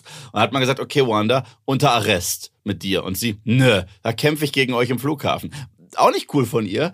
Dann in Infinity War hat man gesagt, okay, du musst dich aber an uns halten. Wir haben schon das Gesetz gebrochen. Nö, ich will mit meinem Roboterfreund, ihr wisst schon was machen. So, also äh, eigentlich macht sie die ganze Zeit nur Scheiße. Dann äh, hat sie in Endgame ihren Heldenmoment. Sagt aber kurz danach, ja, aber jetzt, diese Stadt da drüben, Tony ist tot, der wird mich nicht mehr unter Arrest Aber- aber setzen. man sieht- ich entführe die jetzt aber alle. da deswegen äh, hat es für mich Sinn gemacht, dass die genau das ist. Für mich war sie immer wahnsinnig. Aber ich merke mehr und mehr, wie du Serien oder Filme guckst, weil wir reden über Doctor Strange, aber du erzählst mir dann von dem Film und dem Ja. Film und dem Film. Und für dich existiert so die, Fi- die, Figur Wanda auf einer, äh, auf einer Ebene, weil ich gehe in den Film und will einen kohärenten, abgeschlossenen Film sehen. Das und kannst du, aber bei Marvel eh häufig vergessen. Weil ja, aber das war mal anders. Ja, ich, ich, ich, finde- weiß, da gebe ich dir recht, da gebe ich recht. Aber mittlerweile ist es Marvel Cinematic Universe, eine TV-Serie auf der Leinwand und auf Disney Plus. Es ist so ein riesiges Schiff, was sich kaum mehr so drehen und wenden lässt. Oh, jetzt eine Moonlight-Brücke gebaut? Ich, ich, Im Grunde ja. ich, aber, aber dann, weißt du, und, und gleichzeitig, guck mal, ich habe nämlich auch darüber nachgedacht, ist es denn fair? Man muss jetzt noch WandaVision gucken, um den Film zu verstehen, ja. wo es Und läuft. What If auch so ein bisschen. Nee. What If eigentlich nicht, es weil gibt gute. Quartalszahlen auf Disney Plus für Ja. die Abonnenten. Ja, voll. Aber auf der einen Seite dachte ich mir, ist schon dreist. Auf der anderen Seite, es wäre aber auch dumm, es einfach komplett zu ignorieren, als wäre es nicht gewesen, ja? Weil zum Beispiel das Lustige ist, Ja, aber sie sagen es im Trailer. Ich dachte, du wolltest mit mir über Westview reden. Nee, wir müssen nicht über Ja, wir Westview müssen über reden. Westview Sie reden. sagen- Sie sagen sogar im Trailer, du musst die Serie nicht gucken. das sagt sie im Trailer, aber es war eine Lüge, weil kurz darauf siehst du, es ist ja gar kein äh, Apfelfeld, das ist ja Hex 2.0, also es ist Westview 2.0. Und aber das weiß doch keiner, der die Serie nicht gesehen Genau, genau, hat. ja, okay. Und dem sie aber dann immer noch sagen, der vielleicht noch da steht und fragt, muss die Serie sehen? Aber der das- Trailer sagt noch nein. Aber das ist die Schuld des Marketings. So, das ist die Schuld des Marketings. Ja. Aber, aber gleichzeitig, guck mal, zum Beispiel Falcon and the Winter Soldier kannst du wirklich krass ignorieren und das ist lustig, weil. ja, das- Hawkeye wirst du auch ignorieren. Nein, nein, können. aber, aber nichts kannst du so krass ignorieren wie Falcon and the Winter Soldier, weil es ist die einzige Serie auf der Welt, die ich kenne, die hat eine kreisförmige Handlung. Zum Schluss ist alles wieder gleich. Wie endet Avengers Endgame für diese Charaktere? Wie ist es bei Moon Knight eigentlich? Spoilern wir da? Oder, weil du hast die sechste Folge nicht Ich habe die gesehen. sechste Folge noch nicht gesehen. Aber wir das müssen ja drüber reden. Spoiler-Alarm, sie ist kacke. Ist sie? Sie ist richtig. Nein, ich ist sie fand nicht. sie richtig kacke. Du meinst die sechste Folge, ja. Ja, die sechste. Aber die ist auch ein Kreis letztendlich. ja, genau. Aber, aber, sie wird zum Kreis. aber, aber, Oh, nee, nicht spoilern, Aber bitte. ganz kurz, Falcon and the Winter Soldier, okay? Wo lassen wir Bucky und Sam zurück? Bucky geht's jetzt endlich wieder gut, der hat gar keine Probleme mehr psychisch. Sam nimmt den Schild von Cap, sagt, ich werde der nächste Captain America und Daniel Brühs Charakter kommt gar nicht vor, weil der im Knast sitzt, okay? Aha. Dann haben wir die Serie. Sam sagt, weißt du was, ich will gar nicht Captain America sein, hat er seinen ganzen Arc. Bucky sagt, weißt du was, ich habe doch posttraumatischen Stress. Den äh, Daniel Brühl holen wir kurz aus dem Gefängnis raus, machen da Sachen und dann Finale.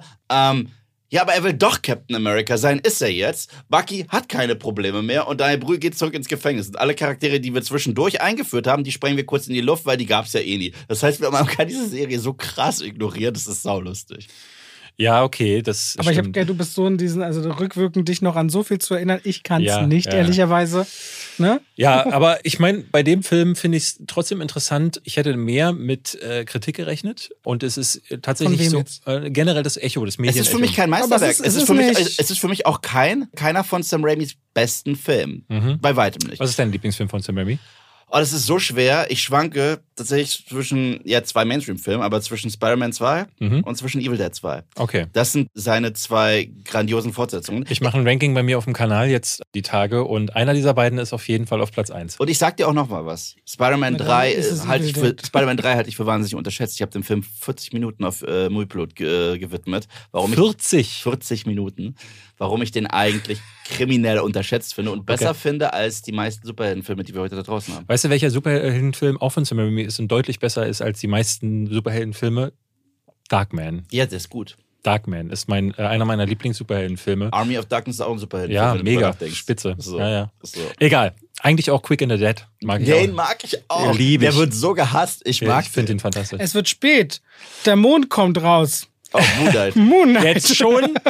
Okay. Kurz, Ich kurz, total- kurz gesagt, ich bin gar nicht so weit weg von Robert. Also ich würde Doctor Strange 2 7 von 10 geben. Sieben von zehn. Er gibt sechs von zehn. Ja, aber ich gebe Sieben Genre ich und geb, sechs insgesamt. Ich gebe fünf von zehn und ich glaube, so weit ist das nicht. So, also auch Marco ich klingt gesehen, aber anders. Wenn ich deine Review höre und seine Review höre, dann findet es einer ganz toll und einer findet es ganz Ich find- scheiße. ich- ja, und die Zahlen, die sind wirklich nicht weit auseinander, aber der gesamte Ton drunter ist schon weit auseinander. Na gut, aber ich muss auch gleichzeitig sagen, Phase 4 bis dato auf der Kinoleinwand war nicht meins. Shang-Chi finde ich keinen guten Film. Eternals finde ich lustig, aber aus all den falschen Gründen. Und Du äh, musst aber Spider-Man Into the Spider-Verse geliebt ah, haben. Spider-Man No Way Home, den, den? Nee, nee, den Animationsfilm. Oh, der war, der war. Den musst du geliebt haben, Der, ne? den habe ich geliebt. Ich bin Weil ja, du vorhin meintest, du willst, dass Comics zum Leben erwacht werden, Oh ja. erweckt werden. ja, den, den liebe ich ohne Ende. Spider-Man Into the Spider-Verse, das Fantastischer das, Film, ja. Der ist wirklich großartig. Der soll ja, in dieser Fortsetzung soll er extrem aufgepumpt Oh wow, ja. werden. Und deswegen, The Suicide Squad ist der letzte Comicfilm, bei dem ich das hatte, dass ein Comic-Heft lebendig wurde. Lass uns über Moonlight Okay. reden. Ähm, ich glaube, ich will ganz kurz sagen, ich habe gestern die Folgen nachgeholt, weil ich Mhm. ab der zweiten nicht weitergeguckt habe und bis, bin bis zur fünften gekommen. Ich Einschließlich der fünften? Die Ähm, fünfte ist einschließlich super. der fünfte. Die und beste. Ich saß da und dachte erstmal, kann ich mich an eine Serie erinnern, die nach einer Figur benannt ist, die aber nur zweimal zu sehen ist. Mhm. Also wie Batman zu heißen und dann rennt Batman da zweimal voll kostümiert und Mhm. ansonsten ist es aber eine Geschichte, wie Bruce Wayne vorm Spiegel steht und mit sich selber redet. Mhm. Das habe ich auch noch nicht gesehen und ich dachte mir auch, ich glaube, es hat noch keine besser aussehende, besser inszenierte Serie ähm, aus dem äh, Marvel Universe gegeben. Ich finde einfach den Look, ich finde die Inszenierung, ich finde das ganz fantastisch. Es ist eine äh, wundervolle Serie. Diesen Twist in der vierten Folge, ähm, ich würde sagen, den verraten wir nicht. Den kenne ich aus ein paar anderen Medien, deswegen hat er mich jetzt nicht so abgeholt. Ja, ich fand den auch lahm. Ja. Ich fand den mega lahm, weil, weil alle meinten, oh, Ja. ich, und ich, wirklich, habt ihr schon mal eine Serie gesehen? Ja, oder Also, The Darkness 2 gespielt oder jetzt auch Glass hatte da ihr denselben Gla- Trick versucht. Glass war das. Aber die Serie hat mich da zumindest wieder zurückgeholt, weil ich fand, also die Folge 1 ganz okay, 2 und 3 war ich richtig raus. Muss ich sagen, bei Folge 4 kam ich dann mal wieder zurück, weil sich dieses Tor öffnete Mhm. zu dieser Charaktergeschichte, die ja in 5 kommt. Also Folge 5 ist ja ein eigener Film im Grunde. Das ist fantastisch. Folge, Ja. fü- Ganz Folge 5 ist der Grund, warum man die Serie Ja. guckt. Toller.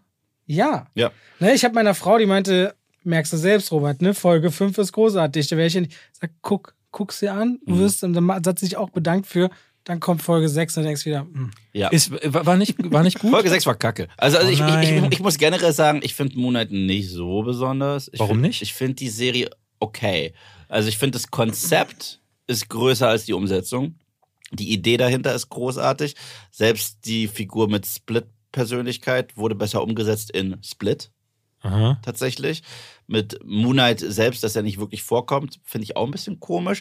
Und gleichzeitig habe ich das Gefühl, Finde ich fantastisch. ja, aber, aber, ja, aber ich habe das Gefühl, dass das so eine Marvel-Serie ist, wo man unterschiedliche Ideen hatte, Mhm. die in einen Topf geworfen hat, aber keine Idee ist hundertprozentig ausgegart. Und Okay. das auf sechs Episoden zu strecken, die viel zu wenig sind, ist das generelle Problem dieser Serie. Auf der einen Seite willst du eine Abenteuerserie erzählen aller Indiana Jones. Das machst du dann für anderthalb Episoden und dann juckt's keine Sau mehr. Dann willst du ägyptische Göttermythologie reinbringen. Das machst du so ein bisschen, aber dann vergisst du ja, oh, ich habe eigentlich einen Hauptcharakter, der wahnsinnig faszinierend ist. Und den habe ich kaum beleuchtet. Hm, ich gebe ihm jetzt eine Episode, die wirklich gut ist. Das ist Folge 5, da gebe ich Robert recht, die war wirklich gut. Für die lohnt sich die ganze Serie, meiner Ja. Meinung nach. Aber sie funktioniert auch komplett ohne die Ja, anderen vier genau, genau, genau. Das muss man genau, sich auch genau. mal Die, die funktioniert einfach so und die ist super. Die ist wirklich next level. Die ist so eine der besten Sachen, die ich seit langem im MCU gesehen habe. Und dann erinnern sie sich zurück, aber wir sind ja Marvel und wir haben ja noch nicht wirklich CGI-Gekotze gehabt und das ist das Finale. Und das Finale ist einfach, wir kloppen uns jetzt ein bisschen und alles, was du denkst, was passiert, passiert. Aber es passiert so antiklimaktisch. Ich würde sagen, von allen Serien auf Disney Plus, die wir bis dato hatten vom MCU, ist das das schlechteste Finale. Okay, ich fand WandaVision bisher am allerschlimmsten, äh, gerade im Finale, weil das halt auch ne, macht diese komische äh, TV-Serienspringerei auf und am Ende auch äh, fliegen zwei Hexen durch die Luft und bombardieren sich mit äh, Ja. roten Blitzen. Ich, ich habe tatsächlich in Wie war meinem. denn What, ich habe What If nie zu Ach so, What If war, What If war scheiße. Okay, gut. Aber, aber, aber, aber What If habe ich schon gar nicht dazu gezählt, weil What If fand ich von vorne bis hinten scheiße. Okay. Außer die Doctor Strange-Folge fand ich alle scheiße. ja. Die, die ist, Die die, ist gut. die ist spitze. Die und ist der gut. Rest ist Der. Rest ist scheiße. Ich habe tatsächlich alle anderen Endlich finalen, mal einen hier gefunden, Ja. der ist wie ich. Ey. finalen Episoden verglichen mit Moon Knight. Weil selbst wenn ich die anderen finalen Folgen nicht mochte, die hatten immer eine Sache, die interessant war. Ja. Zum Beispiel bei WandaVision zumindest haben wir jetzt die Scarlet Witch. Zumindest haben wir dieses emotionale Loslassen von Wanda und Vision. Das war zumindest diese eine Sache, okay. Falcon and the Winter Soldier, du hast zumindest jetzt den neuen Cap.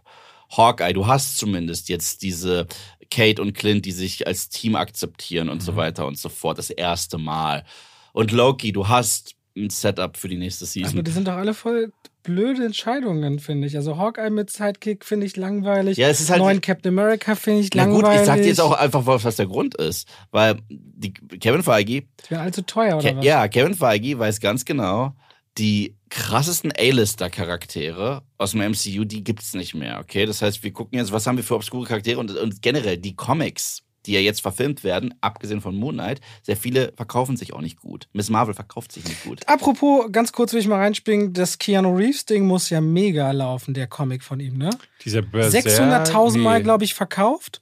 Ist der bestverk sich verkaufendste Comic seit irgendwie 2009. Wie heißt der Ber Berserker. Berserker? Kommt jetzt, ist seit einer Woche auch die deutsche Ausgabe raus vom Uh, die muss ich ersten. mir holen. Und er macht ja auch selbst die Hauptrolle in der Netflix-Verfilmung. Ah. Also die soll aber nicht direkt der Comic sein, aber wollte ich mal kurz zum Thema Mhm. Comic. Hast du das hast du gelesen, Nee. Berserker? Es muss ein mega gutes Ding sein anscheinend. mir mal besorgen. Ja. Und Moon Knight ist die Serie, die sich wirklich das erste Mal so krass anfühlt wie wir müssen es so schnell wie möglich beenden. Weil in der fünften Episode wird ein Fass aufgemacht, sowohl auf Charakterebene als auch was Hindernis angeht eigentlich. Wie kommst du aus der Nummer raus? Und die Antwort ist so. Und, und dann plätschert die Ich Episode. kann mir auch nicht vorstellen, dass Oscar Isaac ernsthaft lange im MCU auch sein würde. Nee. sowas wie Dune zu machen, der ist auch ein Charakterdarsteller, der, Der- so, der, der, der arbeitet an einer Legacy-Karriere, weißt darfst, du, aber der. nicht, darfst aber nicht vergessen, Oscar Isaac hat den witzigsten Satz in ganz Star Wars gesagt, und zwar Somehow Palpatine returned. Okay. den hat er gesagt. Was mich mal interessieren würde, du sagtest so, dass, da hast du gerade aufgehört zu reden, so ähm, Marvel hat jetzt die A-Lister ähm, aufgebraucht. Können wir, glaube glaub ich, generell mal drüber sprechen. Man merkt ja so, die Eternals war so, hm, sie, wir versuchen es, aber so richtig geklappt hat es nicht. Shang-Chi war ein Beispiel, auch wenn du ihn nicht mochtest, der hat funktioniert. Davon werden wir definitiv einen zweiten Teil bekommen, nehme ich an.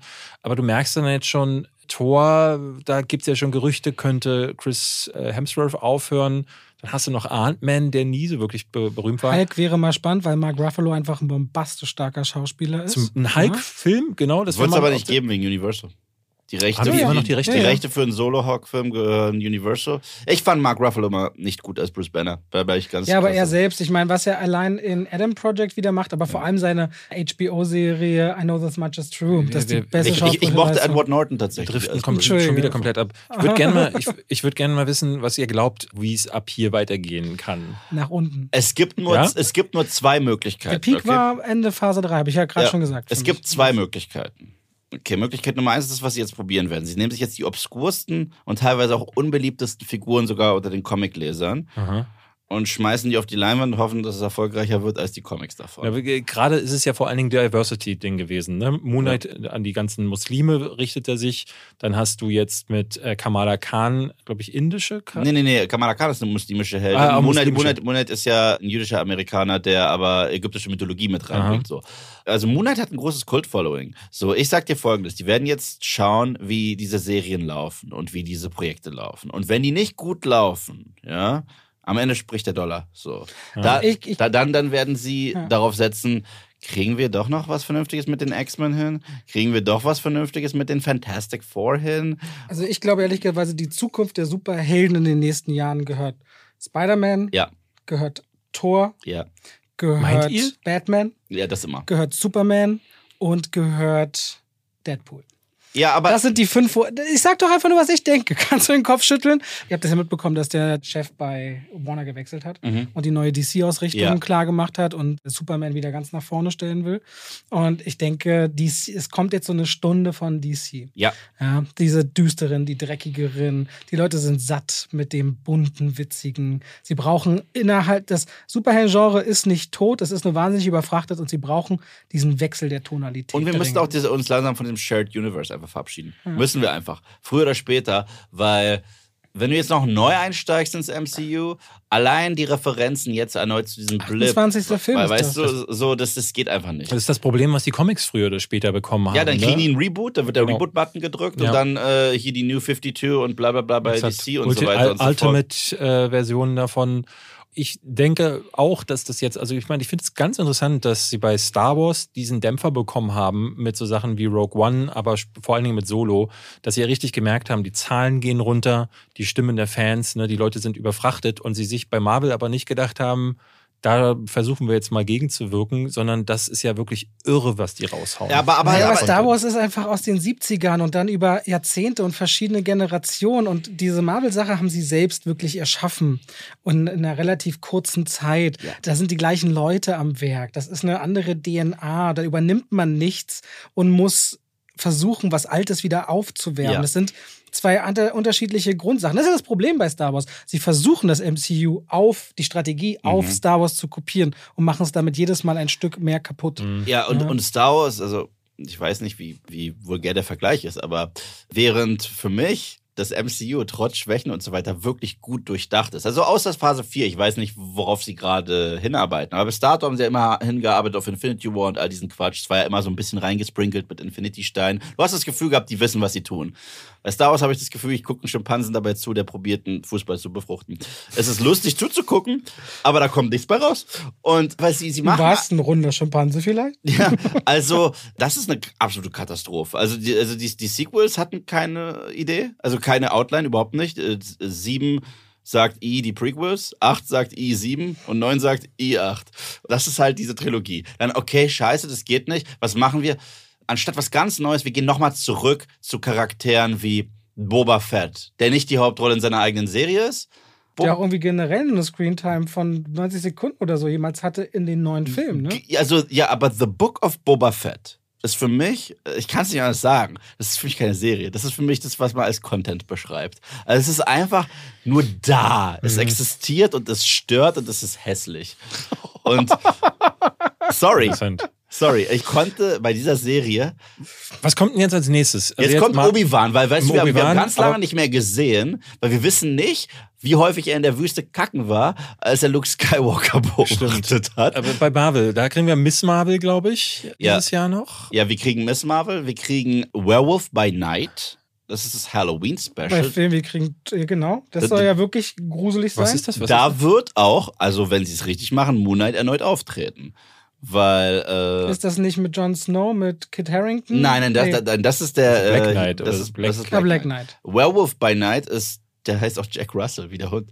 Und das ist ein Typ, der zu einem Werwolf wird. Und äh, tatsächlich, Moon Knights erster Auftritt in den Comics war in einem Werewolf by Night Comic. Boah, das ist so ein Blödsinn. Tor das ist vier? so Ja, krass. Es, gibt- ja, es gibt ja jetzt, äh, Blade steht in den Startlöchern, aber nicht mehr dieses da Jahr. freue ich mich ein bisschen Tor nicht, vier, weil das Tor wird nicht vier, R-rated. Tor Tor vier. 4, Tor Wird 4. nicht R-rated. Ah. Tor 4 sage ich dir jetzt schon. Ich mochte, was Taika Waititi aus Tor 3 gemacht hat, wirklich. Und ich mag Taika Waititi ganz gerne. Ich gucke den Tor 4 Trailer und ich sehe jetzt schon im Trailer Sequel-Itis von Waititi. Wie funktioniert der Trailer von diesem Film? Berühmter 80s-Song. Okay, es ist nicht so cool wie Led Zeppelins Immigrant Song, es ist Sweet of Mine von Guns N' Roses. Nichts gegen den Song, ich höre ihn jeden Tag auf dem Weg zur Arbeit. Aber wir hören Voice-Over von Thor. Es ist einfach die gleiche äh, Struktur. Dann, mh, wir müssen irgendeinen Charakter zurückbringen, mit dem wir nicht gerechnet hätten. Im letzten Mal war es der, hier Bruce Banner in der Arena, jetzt ist es Jane als Female Thor.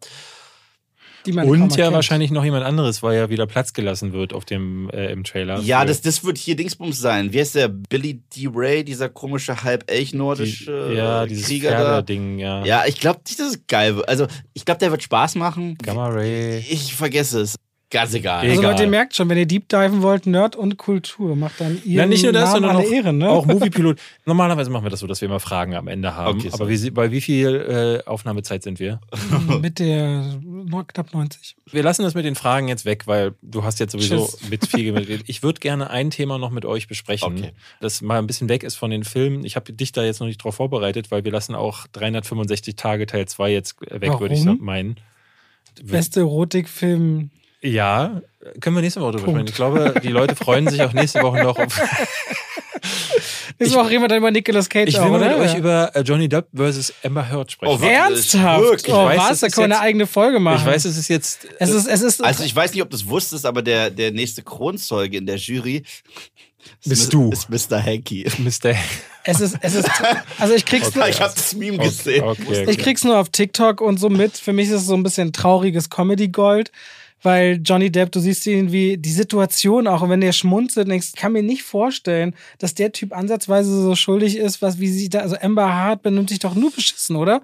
Also alle Audiospuren, auch dieses, sie steht nicht auf vor Gericht, was alles der Anwalt da anscheinend irgendwie verkackt. Also ich krieg nur Sachen in meine Timeline gespürt, Mhm. die ihn äußerst nicht äußerst integer, aber in diesem Streit, wer war beschissener, lässt es ihn sehr viel besser Ja, darstellen man, man als darf sie. aber nicht vergessen, das ist jetzt auch ein Rechtsstreit, der nicht daran interessiert ist, beide Seiten gleich zu Wort Nee, kommen lassen, zu lassen, sondern er klagt ja sie an. Das heißt, womit sie jetzt die ganze Zeit beschäftigt sind, ist sie so gut es geht zu diskreditieren. Was Okay. Die Gegenseite- was, was funktioniert. Was funktioniert? Die Gegenseite versucht, alle Experten zu diskreditieren, weshalb die halt äh, in einer Tour Ob Objection rufen oder Hearsay oder so Mhm. Sachen ist ja auch zum Meme geworden. Und im Grunde geht's, es ist eine mega Schlammschlacht, die natürlich besser für ihn aussieht als für sie. Ich finde vieles daran übertrieben unethisch, also dass das überhaupt im Livestream zur Verfügung steht. Und mir beide tun beide Personen übertrieben leid, dass sie sich das gegenseitig antun, finde ich ganz krass. Es gibt ja noch diese übergeordnete Diskussion letztendlich dann so die Frage nach der Cancel Culture. Warum wird der eine gecancelt und der andere nicht? Auf vielen Ebenen, ne? Wer darf in Hollywood, wird wann weggehauen und J.K. Rowling, who cares, macht weiter ihren Job. Ich hatte tatsächlich und, mit jemandem darüber gesprochen, über Aquaman 2. Glaubt ihr, dass, wenn, nehmen wir mal an, angeblich soll es ja in sechs Wochen vorbei sein, nehmen wir mal an, sie wird schuldig gesprochen. Glaubt ihr, dass die, dass Warner sie aus Aquaman rausnehmen würde? dafür? Nein, also nicht Nee. aus Aquaman 2, aber vielleicht aus Aquaman 3. Den Film haben die jetzt abgedreht und fertig. Ja, ich und die haben, äh, aber ganz ehrlich, Warner hat da eh poetische Gerechtigkeit bekommen. Wie gesagt, mich persönlich, ich bin ganz ehrlich, diese ganze Boulevardpresse und zwei Celebrities, die sich gegenseitig eine Schlammschlacht liefern, mich mir könnte es nicht mehr am Arsch vorbeigehen, Mhm. sag ich ganz ehrlich. Und ich bin generell kein Fan von Celebrity-Kultur. Mir ist es egal, was sie posten. Ich, ich halte es da auch krass wie Ricky Gervais, auch häufig, was sie von sich geben, auch häufig, was sie preachen und so weiter, geht mir hart auf die Nüsse. Mhm. So, weil gerade die Oscar-Verleihungen sind ein Gepreach und Gepreach und Gepreach und von oben herab, Mhm. während sie gerade Obdachlose entfernt haben, damit sie ihre schöne Verleihung aber haben wenn du können. mit sieben Dollar es schaffst, eine Karriere aufzubauen, Seven Bucks. Ja, okay. Mir geht das eh offen, sagt, da sage ich Schauspiel und hör auf, mich belehren zu wollen. Eure Industrie ist wesentlich schlimmer als alles, was ich hier gemacht habe. So. Deswegen, es juckt mich wirklich nicht. Aber wo waren wir gerade? Es gibt jetzt, sollte Johnny Depp, ich glaube, keiner von den beiden ist unschuldig, okay? Aber, Nein, sollte, aber sollte. Johnny Depp als Unschuldiger herauskommen. Er- Lustig wird- und wird er traurig für Warner, weil sie haben ja ihn neu besetzt mit Mats Mikkelsen, Ezra Miller aber behalten, der richtig schlimme Sachen macht. der, Hawa- den Hawaii alle vertreibt. Der, der, der einfach alle kaputt schlägt. Alle, die er sieht. Ich glaube, wann immer einen Menschen sieht, will er ihn hauen. Und, das, Ja. ist- und da gab es ein Meme, da musste ich krass lachen. Da siehst du äh, Tobey Maguire aus Spider-Man 1. Ja, und sagt, I don't wanna fight you, Flash. Und dann, so, und dann ist da nicht Flash Thompson, sondern der Flash. aber gespielt von Ezra Miller, sagt, I wouldn't wanna fight me either. Und kann ich mir vorstellen, dass er das jeden Tag macht. Ich krieg das, wie gesagt, nur durch irgendwelche Sachen mit, wenn meine Frau TikTok guckt oder ich irgendwo was geschickt bekomme. Ich verfolge das nicht weiter, weil mir tut das leid. Ich, ich habe Johnny Depp immer gerne gesehen in Filmen, ehrlicherweise. Ich finde das ein wahnsinnig charismatischer Typ, Total. der sich auch in seiner, der auch teilweise.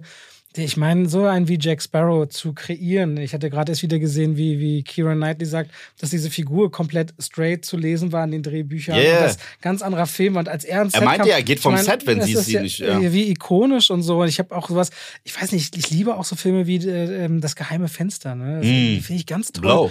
Ich, Blow ist einer meiner Lieblings, aber auch viel in Losing Las Vegas. ne, Donnie so Brasco. Black Mass. Ich sehe den. werfen wir ja alle und, und, und wenn jetzt jemand, wenn, na der nun nicht Ja, gerade. Black Mass ist Black richtig Mass. stark. Ist Für mich jetzt nicht einer seiner stärksten, für mich. Aber bei Amber Hart kriege ich halt gar nichts zusammen. Amber Heard war im Drive Äh, Angry. Amber Heard Zombieland 1 war sie die Wer ist da? Was? Wo ist sie da? Zombieland Ja. 1 liebe ich ja wirklich, aber Ja, da ich war, auch, da war sie, da sie war da? sie die, äh, der erste Crush von Jesse Eisenberg, die bei ihm auf der Couch sich ausruht und dann zum Zombie wird. Aha. Ja. Ja. Das erste Mädchen, dem er die Haare hinters Ohr schiebt. Also eine Karriere hat sie nicht wirklich gehabt und jetzt ist die auch durch, das muss man klar sagen, aber beide tun sich das ja an.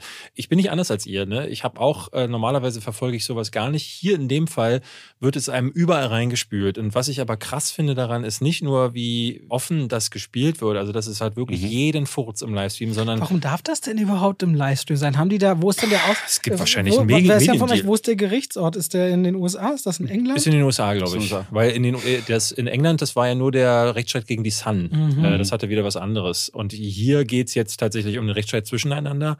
Und ich finde halt so heftig, dass da wird ja alles, ne, die Penisgrößen, dass sie ihm ins Bett scheißt. Und man muss sagen, das ist wahrscheinlich eine der toxischeren Beziehungen, die man so haben kann. Aber zu einer toxischen Beziehung gehören immer zwei. Ja. Und ich glaube ganz fest daran, ne, sie hat ihm ins Bett geschissen und wenn das denn stimmt, aber ne, gilt, man, man merkt ja da ich so, bin dass im Nachhinein dankbar für jede einzelne Ex-Freundin, die mir nicht ins Bett gekackt hat. Falls ihr zuhört, danke. Egal was war, das habt ihr mir nicht angetan. Vielen Dank. Ähm, und auf der anderen Seite finde ich es, also es ist ja auch für ihn, also für sie ist es natürlich krass beschämend, aber auch für ihn. Also auch für ihn, das, was, das macht was mit deiner Seele, dass du vor der ganzen Welt dich so öffnest. Und ich Mhm. glaube, jetzt fühlt es sich für ihn wie die gerechte Ra- Rache an. Mhm, Ne, er lacht viel vor Gericht. Aber ich glaube, irgendwann wachst du doch auf und denkst du, weil, ich- oder beziehungsweise tief in dir drin gibt es auch den Teil, der denkt sich, was mache ich hier eigentlich vor der ganzen Welt mit der Frau, die ich mal geliebt habe, angeblich. Ne? Und das ist so eine Das furchtbare Scheiße, die da passiert. Und was ich ganz furchtbar auch finde, ist, äh, ich hatte das neulich bei Twitter geteilt, ne, da werden dann so Experten rangerufen, wo eine Psychologin innerhalb von zwölf Stunden erkannt haben will, dass sie drei Persönlichkeitsstörungen hat. Und vor Gericht wird das nicht nur als Beweis aufgenommen und wird ja quasi, damit wird ja auch die Jury beeinflusst, Mhm. sondern was ja noch fast schlimmer ist, die Medien schreiben, Amber Heard hat Borderline, Amber Heard hat kein PTSD. Und ich dachte so, nee, Moment mal, die Psychologin hat eine Einschätzung abgegeben. Das sagt sie auch so. Und es ist schon unethisch, dass das überhaupt aufgenommen wird als Beweis. Aber dass die Medien daraus machen, die hat Borderline, ist so krass. Und das ist auch so ein Tritt in die Eier von jedem, der irgendwie Persönlichkeitsstörungen hat oder in, in Behandlung ist oder so.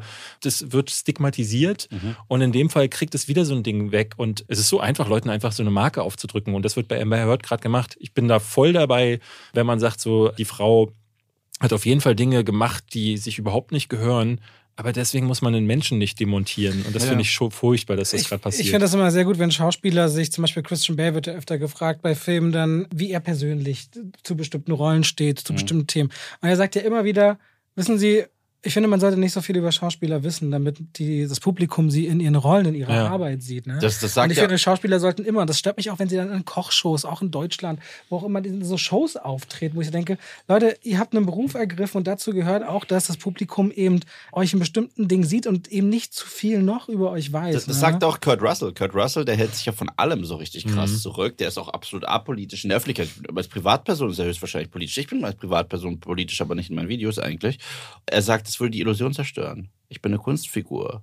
Ich möchte nicht in irgendeine, äh, in irgendeine Schublade gesteckt werden. Äh, Die Illusion wäre direkt hin, wenn Mhm. jeder alles über mich wissen würde. Und ich finde, er hat da auch nicht Unrecht. Also nehmen wir, Ryan Reynolds, der diese Mhm. Konsequenz seines Humors auch auf Social Media komplett die ganze Zeit trägt und macht. Ja, und deswegen tut, sieht ne? man ja nur noch, du kannst ihn ja jetzt gar nichts anderes mehr casten. Du kannst du ja gar nicht mehr. Ja, das ist ja auch eine Entscheidung über, über, über das eigene Auftreten, Vermarkten und Geld verdienen. Ja, ne? klar, klar, Also klar. weißt du, einer wie Dwayne Johnson nimmt das alles und zieht dann eine Alkoholfirma oder Wasserbudget oder Klamottenmarke und macht dann da seinen wirklichen Cash und nutzt quasi Film nur als Verlängerung für seine Bekanntheit, bis er, ich denke immer noch, der wird irgendwann für die Präsidentschaft kandidieren. Und da verkommt natürlich dann auch so ein bisschen was. Aber es ist jetzt auch schon wieder dann ein neues Thema, was aufgehen würde an der Ja. Stelle.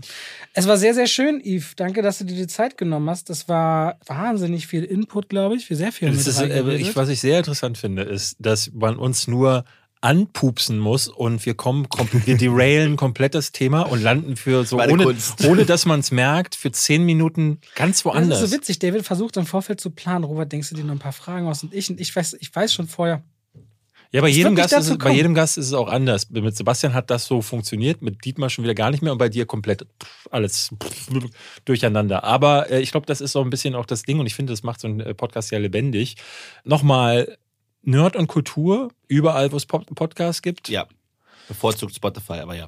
Oder Moviepilot auf YouTube. Oder wo wohnst du? Welche Adresse? Das sage ich jetzt nicht, sonst kommen die uns. Falls jemand deine politischen Meinungen hören möchte, die du ja nur privat äußerst. Hab vielen, vielen Dank. Vielleicht kommst du ja irgendwann mal wieder. Mit Marco zusammen zum Beispiel. Wäre eine absolut gerne, absolut gerne. Das heißt, Es war mir Ja, ein. wird ja noch sagt mehr man Chaos. das? Ich glaube, zu viert ist doch einfach, aber können wir machen. Also gerade mit euch beiden Laberbacken, da müssen wir vier Stunden Podcast einplanen. Sagt man das? Es war mir ein inneres Blumenpflücken. Ja, Ja, hat sagt man so so. 2017 oder bis dahin. Okay, dann, ich dann, dann, dann, Da hab ich's dann, zuletzt dann, dann, gehört. dann musst du mir jetzt eine Oh, dieser Blick, der so verachtend ist Nee, von nee, David. ich bin, noch ey. ält, ich bin noch älter. Ich dachte gerade, nö, bei mir ist der, weil du das gerade so sagtest, vielleicht so, 2017, ich sag das immer noch. Bin ich unmodern? Bin ich wirklich Ja, der so- Ich hasse Marvel-Oper? Also, es war mir eine Ehre. Wir danken dir und war für uns auch eine Ehre und äh, Vielen, vielen Dank. Demnächst bestimmt mehr. Wir ja Danke der fürs Sofa. Reinhören, Bitte, liebe bitte. Leute. Nächste Woche geht's weiter. Vielleicht. Bestimmt.